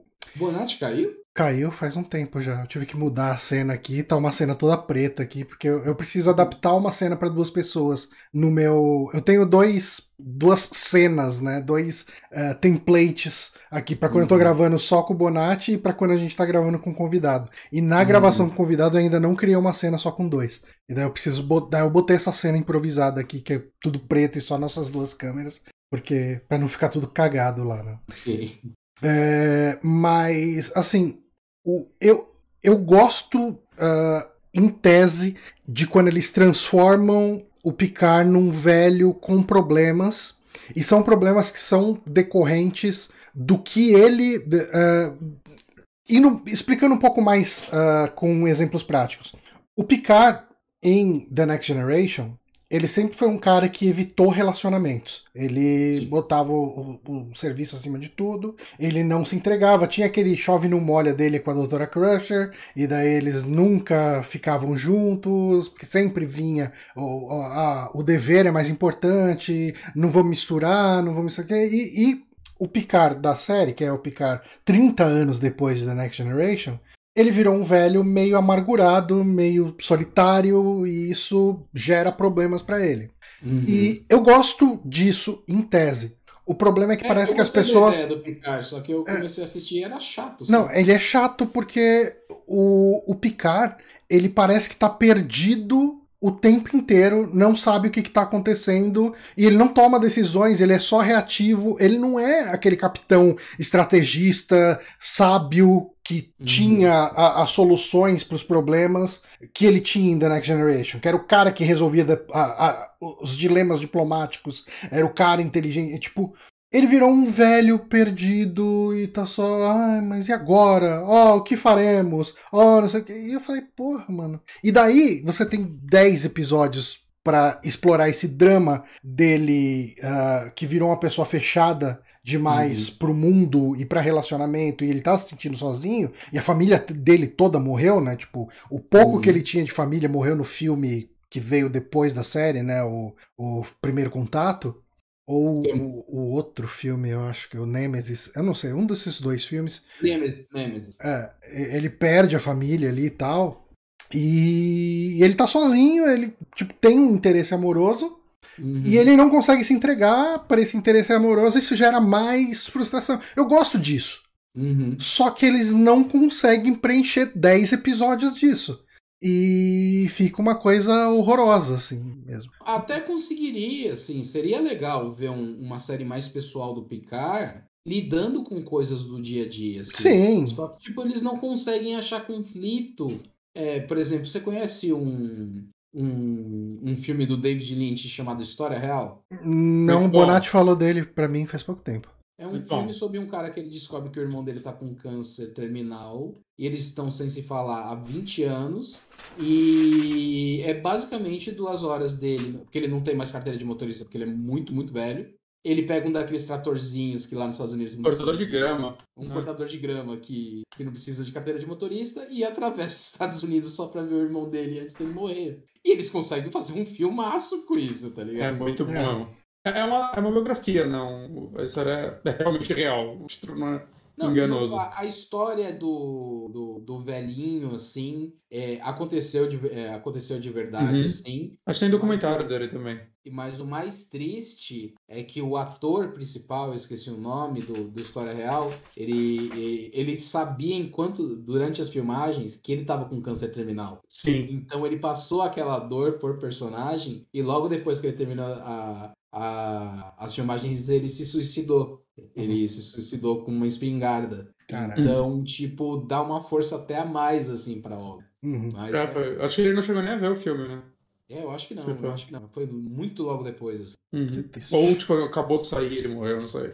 Bom, eu acho que a gente pode ir pra indicação do Bonatti e torcer pra internet dele não cair de novo. Hum. É, na verdade, eu reiniciei ela porque eu, tipo, desistiu de tanto pacote que tava perdendo, aí ela reiniciou e caiu. Assim. Okay.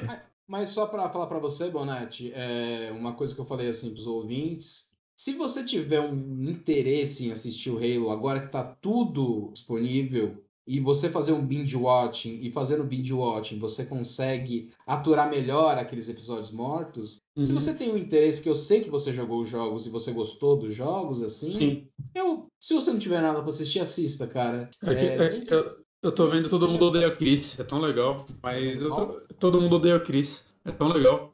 Nossa, cara, é, nessa, nessas férias aí que eu tava vendo TV a cabo, eu assisti um episódio de Todo Mundo Odeia Chris e assisti um episódio de My Wife and Kids, né? O, o Eu, a Patrulha e as Crianças. Sim, sim.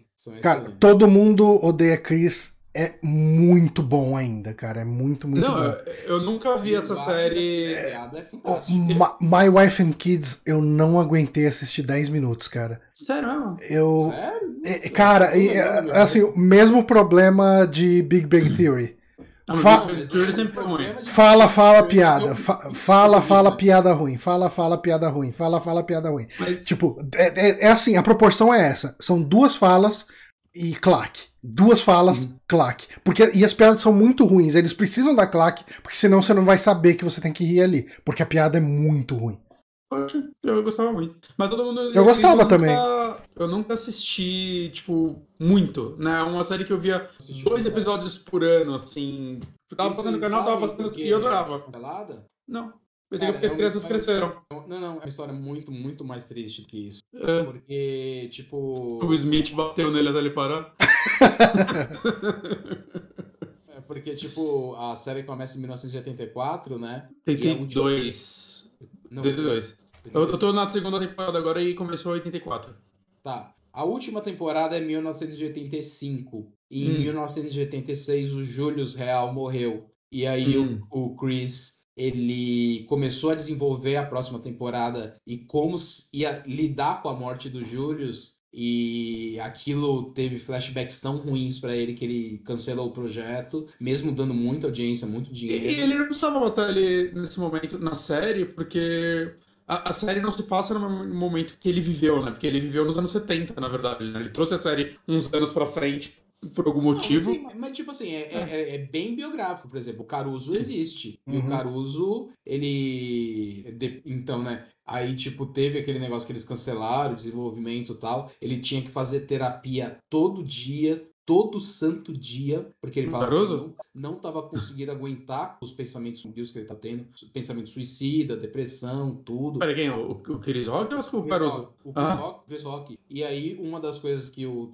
ou, ou a terapeuta dele falou é que, tipo, muita daquela série, o humor sempre vem da dor, né? O humor uhum. sempre... Uhum é aquele negócio, aquela frase clássica, né? Se alguém corta o dedo é, e começa a chorar, é drama. Se alguém tropeça e cai num penhasco, é comédia. E, uhum. e, e, e, a terapeuta falou assim: tipo, seu pai você nunca mais vai conseguir se reconciliar. É, o seu amigo, né? Os seus amigos, né? O, como que é o nome do amigo dele? O Greg. Greg. Greg. O, o Greg, é, vocês perderam o contato, você nunca mais vai ter essa amizade com ele. Uhum. Mas o Caruso, ele, dá para ver que ainda é uma coisa que te dói. E ele reencontrou com o Caruso e, e ele fala, né, que foi uma coisa muito interessante, porque, tipo, é, ele... ele... usa os nomes reais deles? Não, não, não, não. Não, né? Que é um processinho, provavelmente. Ele reencontrou com o Caruso e ele, e, tipo, o Caruso ele falou assim, cara, se eu tivesse ideia daquilo que eu tava fazendo com você, eu, eu jamais teria sido esse monstro. E eu peço mil perdões. E eles, tipo. Ah, que legal, né? Que o cara. Resolveram um negócio que ficou 30, 40 anos guardado no coração dele. Vocês viram o episódio especial do. Especial não, a reunião do Fresh Prince? Mas eu tinha que ver. Nossa, nada do Will Smith eu vejo, pelo amor Ah, é, você não gosta do Will Smith. Mas, mas você que não gosta do Will Smith, tem uma coisa que talvez fosse legal ali é, para ver como ele era um filho da puta. tipo, ah. você sabe por que, que a, a primeira Vivian saiu e botaram uma outra? Não. Tipo, a, a mulher, ela tava. Eu não vou. Assim, vale a pena assistir, porque daí você vai ter a história melhor contada do que eu aqui pela minha lembrança. Mas ela tava num momento muito difícil da vida dela. Tipo, uhum. É, ela. É, parece que ela, tipo assim, ela tava sustentando a casa e ela tava fodida. E ela, eu acho que ela tava. Eu não sei, não lembro se ela tava grávida ou se o filho dela tinha acabado de nascer e tinha briga com o marido. E era um. Cara, era uma bosta. Então ela ia, fazia cenas dela, totalmente profissional, tal. Acabou, ela saía de lá e ia embora. E aí o Will Smith começou a ficar putinho, falar: ah, essa pessoa não socializa com ninguém, essa pessoa não quer falar, não sei o que, eu quero a cabeça dela. E então o Will Smith pediu a cabeça dela, e assim, foi aquele aquele aquela gotinha para transbordar o rio de merda que tava sendo a vida dessa mulher. Então ela nunca mais atuou, ela tipo abandonou tudo, ela ficou mega frustrada e era uma atriz muito boa, né? Tipo, ela uhum. fazia muito bem ali e tal. E, e daí, no, nesse episódio especial, né? Tá no, no HBO Max.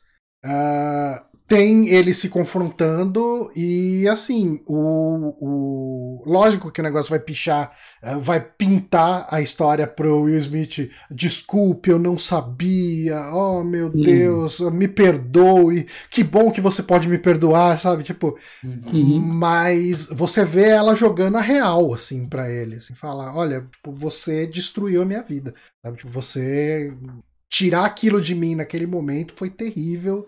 E, e, assim, foi o um momento que eu olhei assim, tipo, sabe que você engole seco e você fala. Carai, que merda, hein? Que merda. Meu, eu, eu escrevi um roteiro pra TNT uns anos atrás. e era sobre o Will Smith, né? E era, e era um daqueles programas tipo assim, ah, vida de Will Smith, vamos saber mais sobre o Fresh Prince e tal, não sei o quê. E eu comecei a pesquisar, né, a biografia dele e tal. E principalmente depois que ele entrou na cientologia, né, aquela, aquela religião. Ah, ele é desses também, eu não maluco. sabia. Mano, é, mano, você não faz ideia. É, eu não acompanho começou... nada de vida de celebridade, então. Uhum. Não, não, então, tipo. É, tem, tem um seriado na HBO, é um seriado documental, sobre uma dessas seitas malucas de Hollywood que é aquela mina do Smallville, sabe? Aquela... Nossa, não, isso aí é tenso, né? Morreu gente. Você chegou caralho. a ver o documentário? Não vi o documentário, mas sei a história por alta. 500 vezes mais tempo que você imagina. Uhum. E a cientologia, eu tava vendo, aí eu comecei a me interessar, e eu comecei a. Tem até um documentário no Netflix sobre ex-pessoas da cientologia. Uhum. É basicamente um negócio de extorsão, de chantagem, de falar de. Porque ele fala assim: é, para você soltar o seu mal, você tem que contar para mim tudo que você fez de mal na vida. E eles gravam sem a pessoa saber. Hum. E aí, se a pessoa quer sair, eles falam: Ó, oh, a gente tem isso aqui. E aí? Entendeu? Nossa. E, e o Will Smith, ele também tem algumas ideias anti-ciência. Eu não sei se ele é anti-vacina. Eu, eu, posso estar falando besteira de anti-vacina, mas ele fala, por exemplo, que tipo é, é um crime dar livro para as crianças lerem, porque as crianças têm que terem ideia por si própria. É, hum. E tipo o jeito que ele faz franquia com a própria família, sabe? Tipo, tem o Jaden, tem a, a Willow. Jay, a Willow, tal, não sei o quê, e ele tem um terceiro filho que falou assim que não queria seguir carreira artística, ele simplesmente abandonou, entendeu? Ele, uhum. ele nem aparece nos eventos, você nem sabe que ele tem um terceiro filho, uhum. sabe? Uhum. É, é, um cara que eu realmente desprezo, cara. O Will Smith, tudo que ele faz, assim, eu não chego nem perto, assim depois que eu comecei a pesquisar um pouco mais a fundo a vida dele. Bom, a gente ah. precisa ir para indicação do Bonatti, Sim. porque eu, eu, estamos eu, chegando próximos às 11. Vai lá. Mas, mas só falando que provavelmente daqui a algumas semanas, quando acabar todo mundo a crise, é bem possível que eu fale da série do podcast, porque eu comecei a ver ela só porque eu queria ver uma serinha mais tranquila. Uhum. Eu acho que ela tá se tornando uma das minhas séries de humor favoritas. Ela é então, muito boa, ela é, ela muito, é muito, muito, boa. Ela tem muita alma. Todo episódio fala sobre uma coisa, não é só um monte de sketch. É, opção da minha cadeira assistindo. Eles têm. Uh, eles têm uma mensagem, né, no, nos roteiros. Ela, sim, sim. Ela é muito boa nisso. Mas vamos falar disso depois. É, eu tô, eu tô jogando, não, eu terminei né, uhum. nesse final de semana o Life Stranger True Colors, né? O último jogo da franquia. E esse foi feito pela Deck Nine, né? Ele não foi feito, feito pela Dontnod, né? Que anteriormente dentro da franquia ele fez o Before the Storm, que é um jogo que eu acho que recebe um hate meio desnecessário. Hum. Né? Eu, eu joguei ele. E assim, eu, ele tem três capítulos, Before the Storm. Eu acho que o primeiro capítulo não é muito bom, mas o segundo e o terceiro são bem legais. Né? E eu descobri que essa empresa antes ela chamava Idle Minds, ela fez tipo Cool Borders Nossa. no PlayStation 1, saca? É, é, muito louco isso. Cool Borders é potencialmente o jogo que eu mais joguei no Play 1. Sério? Eu, eu jogava muito. Cara, tipo, 3 eu joguei muito. A gente ia muito na casa de um amigo, a gente comprava esfirras do Habibs, 4 uhum. litros de Simba, e ficava uhum. comendo esfirra, bebendo Simba e jogando Cool Borders na casa desse cara. E, e, é engraçado, assim, que quando anunciaram esse novo e eu vi que ia ser da Deck Nine, eu vi algumas pessoas assim, no Twitter falando, ah, nossa, da Deck Nine, vai ser uma bosta. E eu achei, assim, bem justo, saca? Porque, primeiro, Before the Storm não é um jogo ruim, né? Eu acho que ele o, o, problema dele é que ele vai ser muito comparado com um, e ele conta uma história. Ele se passa antes do um, não sei se você jogou algum deles. Eu joguei né? só. E... Eu joguei, tipo, três episódios ou quatro episódios do um. Hum. Então, é, mas, mas eu acho. O George não chegou aí, acho que ele concorda comigo. Mas eu, eu, eu, acho que foi. Ele desse chegou, acho que ele fez merda. Mas enfim, é, quando anunciaram que ia ser deles, eu vi algumas pessoas meio desanimadas, eu achei super injusto, principalmente porque o trailer parecia muito legal, né? Uma história, uma história nova, né? Assim como foi o 2, né? O 2 foi uma história nova. E assim, minha relação com a franquia, acho que valeu falar assim. Eu gosto bastante do 1. Eu não acho que eu ame Life Strange 1 como algumas pessoas amam, mas eu gosto muito dele. Assim, eu gostei muito dele na época, eu não rejoguei né? E o segundo jogo eu gostei, mas é o jogo quando eu terminei ele, depois de um tempo eu pensei nele eu comecei a gostar menos. Né, eu gostei muito do, do, segundo jogo, tirando o capítulo 4. O capítulo 4 é um desastre total. Eu quase dropei o jogo nele. Hum. E, e, o Before the Storm, que eu acho bacana também. É, e tirando eles, vale falar, eu joguei também o Tell Me Why, que basicamente é um Life Strange sem usar IP. Uhum. É, eu acho que Tell Me Why é o melhor jogo da franquia, vou botar entre aspas. Né, eu acho maravilhoso. E eu diria que o True Colors é meu segundo favorito e chegando bem próximo do Tell Me Why. Você jogou o Tell Me Why, né, Johnny? Joguei, gostei muito.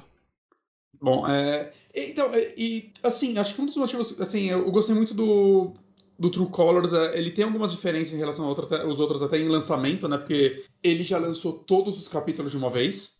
E eu achei que foi um acerto, principalmente em ritmo de jogo, depois jogando, que mesmo Uma dúvida pega... muito importante. Ok. A música True Colors toca em algum momento? Que música é essa? Da, é da... Cyndi Lauper. Qual música é? Canta um pouquinho aí. Uh, eu não lembro. I see your true colors shining through. I eu acho que não. Your... Depois me lembre de te mandar um vídeo do do Seth MacFarlane cantando True Colors com a voz do Peter Griffin. Ok. Mas não, acho que não toca assim pra, como não toca até. Pra Cindy Lauper, que fica Assim claro. como não toca Backstreet Boys no Tell Me Why, que é um desastre. Pois é. Ah, e tem aquele Twin Mirrors, ninguém falou desse jogo, não tenho ideia se ele presta ou não, eu não joguei ele também não. Esse, esse jogo não deve ter vendido pra ninguém, porque eu nunca ouvi ninguém falar. Não, nada, ninguém, ninguém. Nada, nada, nada, nada. É, quando eu escuto as pessoas falarem dele. Hã? Parecia bacana o conceito, né? Um negócio é. meio Twin Peaks. É, então, não sei, ninguém, ninguém falou nada dele. Vampiro, um pouquinho que eu joguei, eu achei legal a história, mas eu não. Ah, o, gameplay é muito, o gameplay é muito ruim, mas a história tava legal. Mas o True Colors, uma coisa que eu gostei muito nele, né, antes de eu falar da história, é o ritmo dele, porque né, eu falei que saíram todos os episódios juntos, e eu acho que isso é relevante pro ritmo do jogo, inclusive.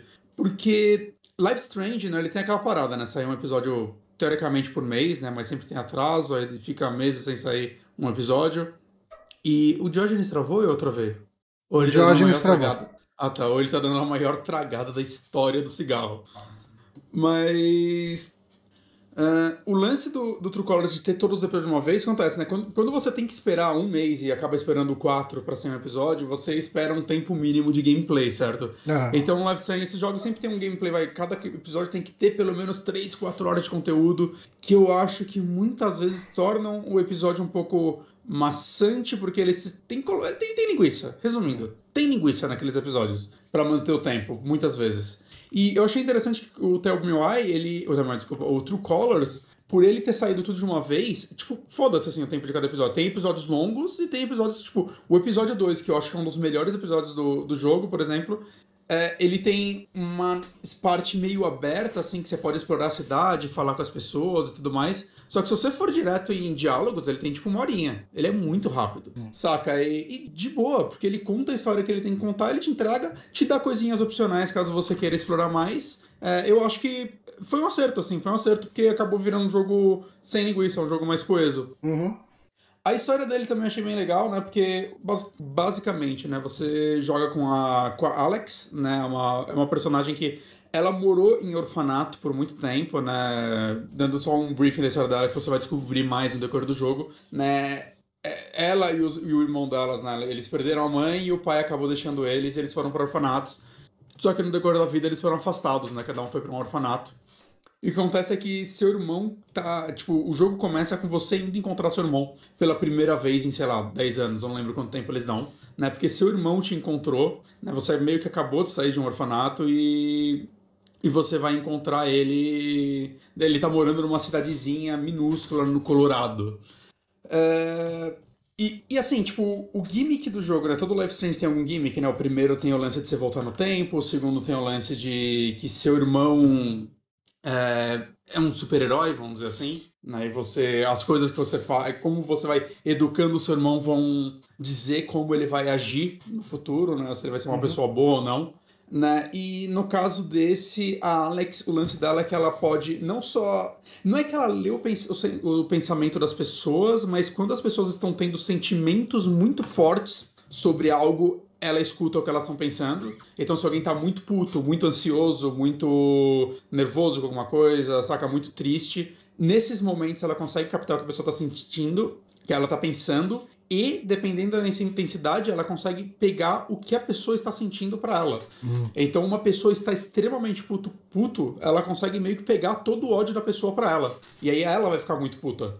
Saca? E é um negócio que ela meio que não tem controle, mas é muito interessante como o jogo usa isso para primeiro você o teu gameplay em si, né? Mas também para como vai desenvolver a narrativa, né? Que assim, eu não quero dar spoiler nem do primeiro episódio, porque acontece assim, você vai para essa cidadezinha, o primeiro episódio é muito sobre você conhecendo as pessoas dessa cidade, né? Ou pelo menos os principais. Passa o jogo? Hã? Passa o jogo porque é sempre bem legal a. É numa cidade é numa cidadezinha no Colorado, chama Raven Springs, ah, mas Colorado, eu... adoro. É no Colorado. Só que eu não sei dizer se é uma cidade real, acredito que não, na... chama Raven Springs. É, é, aquela cidadezinha bem Twin Peaks, tá ligado? Que é o que você espera dessa franquia, que é, uhum. é aquela cidadezinha numa região montanhosa, né? E tem, tipo, caralho, o pistão da cadeira desistiu de vez agora. Uh, aquela cidadezinha montanhosa, e tem, tipo, sei lá, um bar da cidade, né? E, sei lá, e aí tem uma grande empresa por trás, que é, entre aspas, a vilã desse jogo.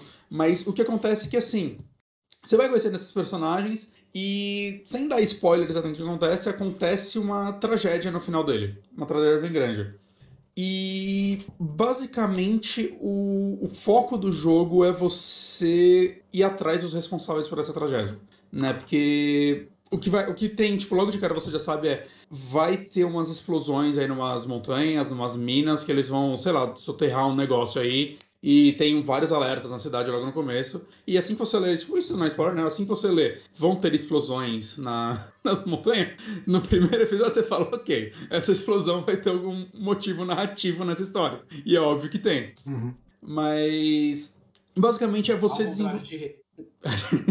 é, bom ponto. E basicamente, assim, a, a história você indo atrás disso, mas o que eu achei legal dele é que, apesar de, tipo, ter essa narrativa de você indo atrás dessa, da resposta, né, do, desse mistério de quem é o responsável por trás disso, não só quem é responsável, mas expor, né, porque é a parte mais difícil, né, o jogo ele se passa no decorrer de vários dias, tipo, não é, tipo, muito sequência. Então, tipo, assim que acabou o primeiro episódio, o segundo episódio é tipo uma semana depois. Saca? Tipo, no final do, do jogo, assim, a Alex já tá morando lá há um bom tempo. E eu acho que a coisa mais legal do jogo, até, tipo, pra mim de boa, se não tivesse esse mistério, ele já seria um jogo legal, é o desenvolvimento desses personagens, assim, é, é eu, tô surpreso, tipo, Life Strange 1 e 2 para mim, eles são jogos que têm coisas muito legais, mas eles sempre têm capítulos que o jogo desmorona um pouco. E eu acho que é por isso que eu gostei, o Time Eye ainda é meu favorito, porque eu acho que eles são três capítulos, eles são três capítulos para mim constantes na qualidade deles. Time Eye é, é constante, e eu acho que o True Colors também. O True Colors é constante, assim, nos cinco capítulos dele.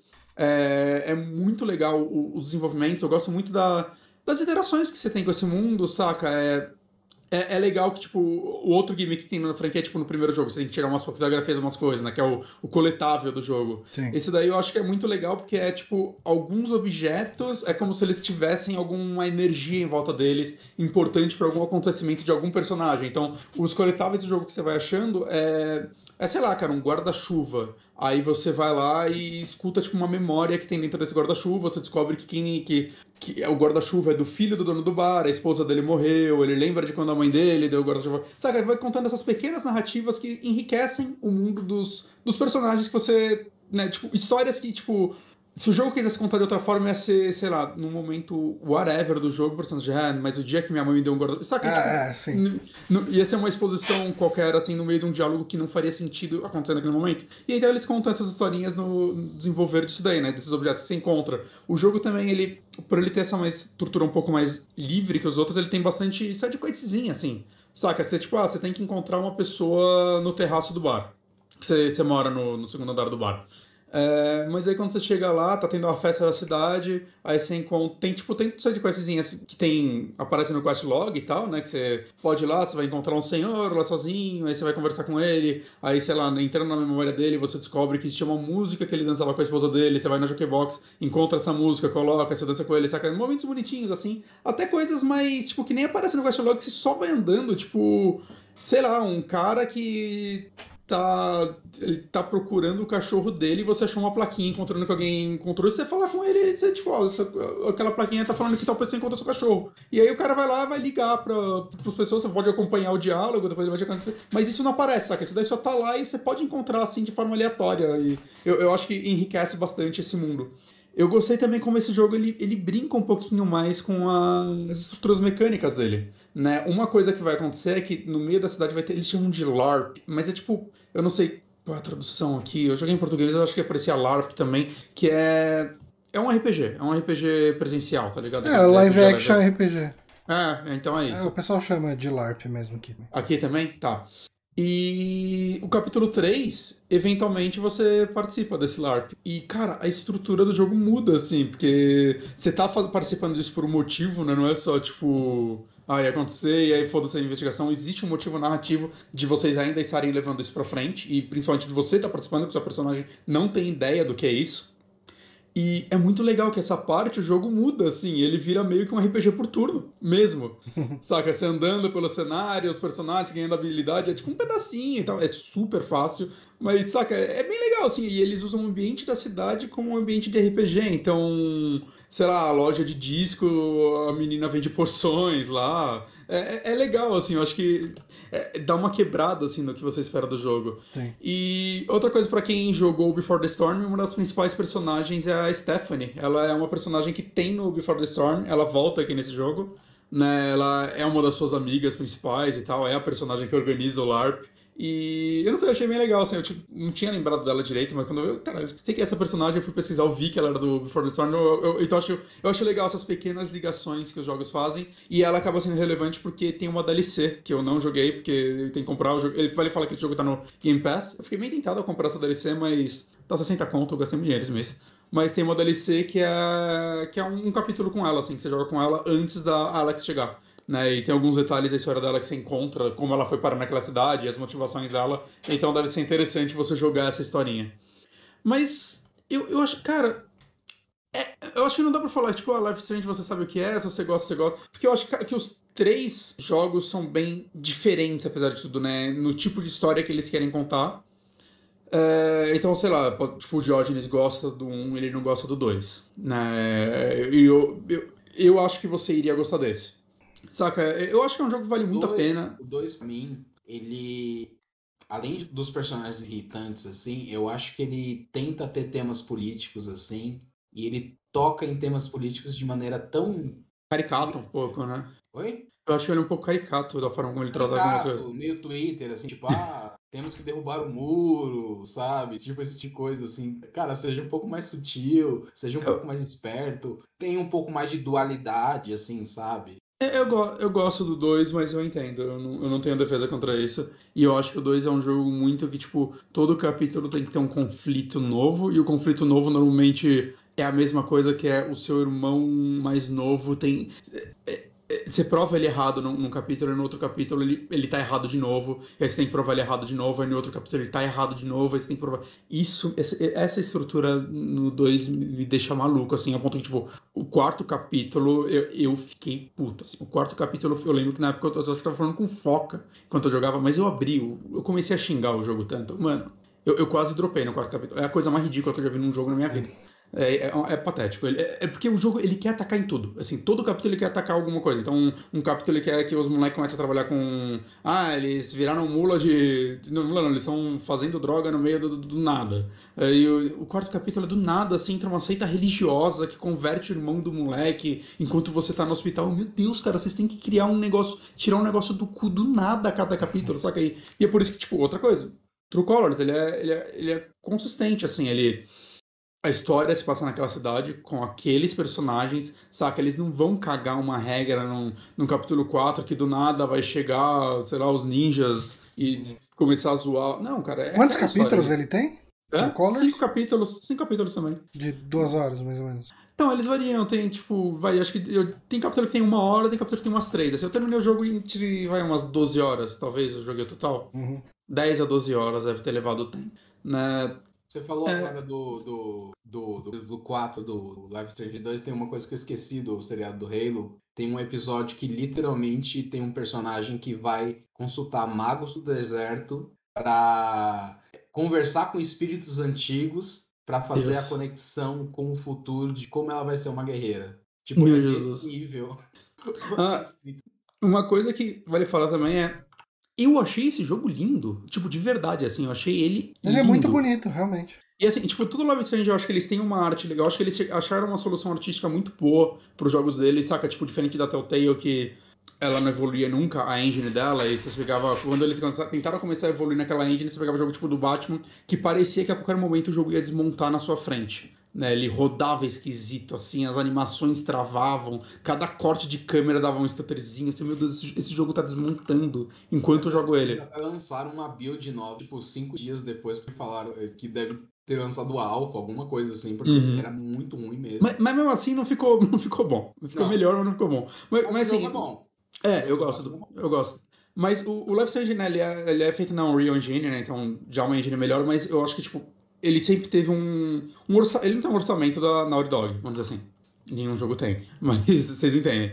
Mas eu acho que eles sempre acharam soluções artísticas muito boas para os seus jogos, né? Tipo, os personagens, eles são um misto entre o cartoon e um, um pouco realista, né? E eu acho que eles têm umas soluções muito legais para, por exemplo, quando eles vão ter uma fotografia na parede, é sempre desenhado em 2D as fotografias, né? Ele, eu acho que a Left é uma franquia que tem um, um trabalho artístico muito legal. Mas esse é, é, engraçado, quando você começa a jogar, fazia um tempo que eu não jogava os outros, né?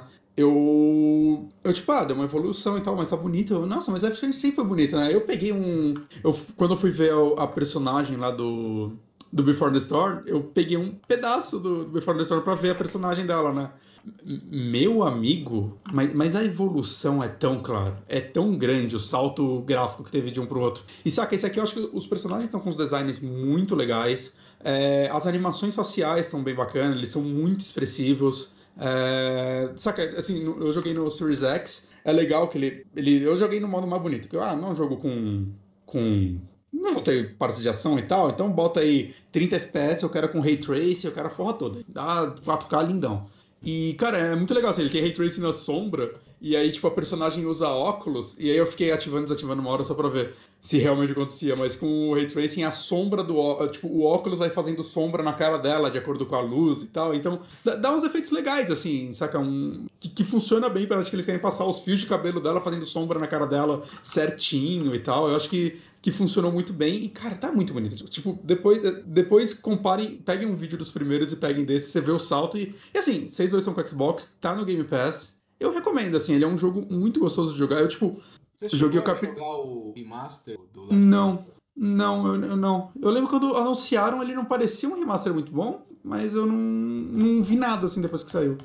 Mas, mas o, o. Esse aqui acho que eles acertaram bem, cara. Eu acho que vale a pena vocês jogarem. Ele. Eu joguei, tipo, sei lá, no, num dia eu joguei o capítulo 1, no outro eu joguei o 2. O 2 e o comecinho do 3. Aí chegou, foi sexta-feira, ah, deixa eu acabar o 3, né? Aí acabei o 3, ah, deixa eu jogar o comecinho do 4, acabou o 4, ah, deixa eu jogar só o Joguei, eu, tipo, joguei três capítulos na sequência, joguei umas 5 horas seguidas, 5, 6 horas seguidas, porque, cara, a história vai, assim, ela tava fluindo tão gostosa, que era, tipo, sempre, ah, só, só, mais uma cena, né? Que ele tem aquele negócio, cada cena dá um save, ah, uhum. ah, só mais uma cena na próxima passo. Aí começa a cena, porra, mas que da hora que aconteceu, o que será que vai acontecer nessa? Aí você vai indo, você vai indo.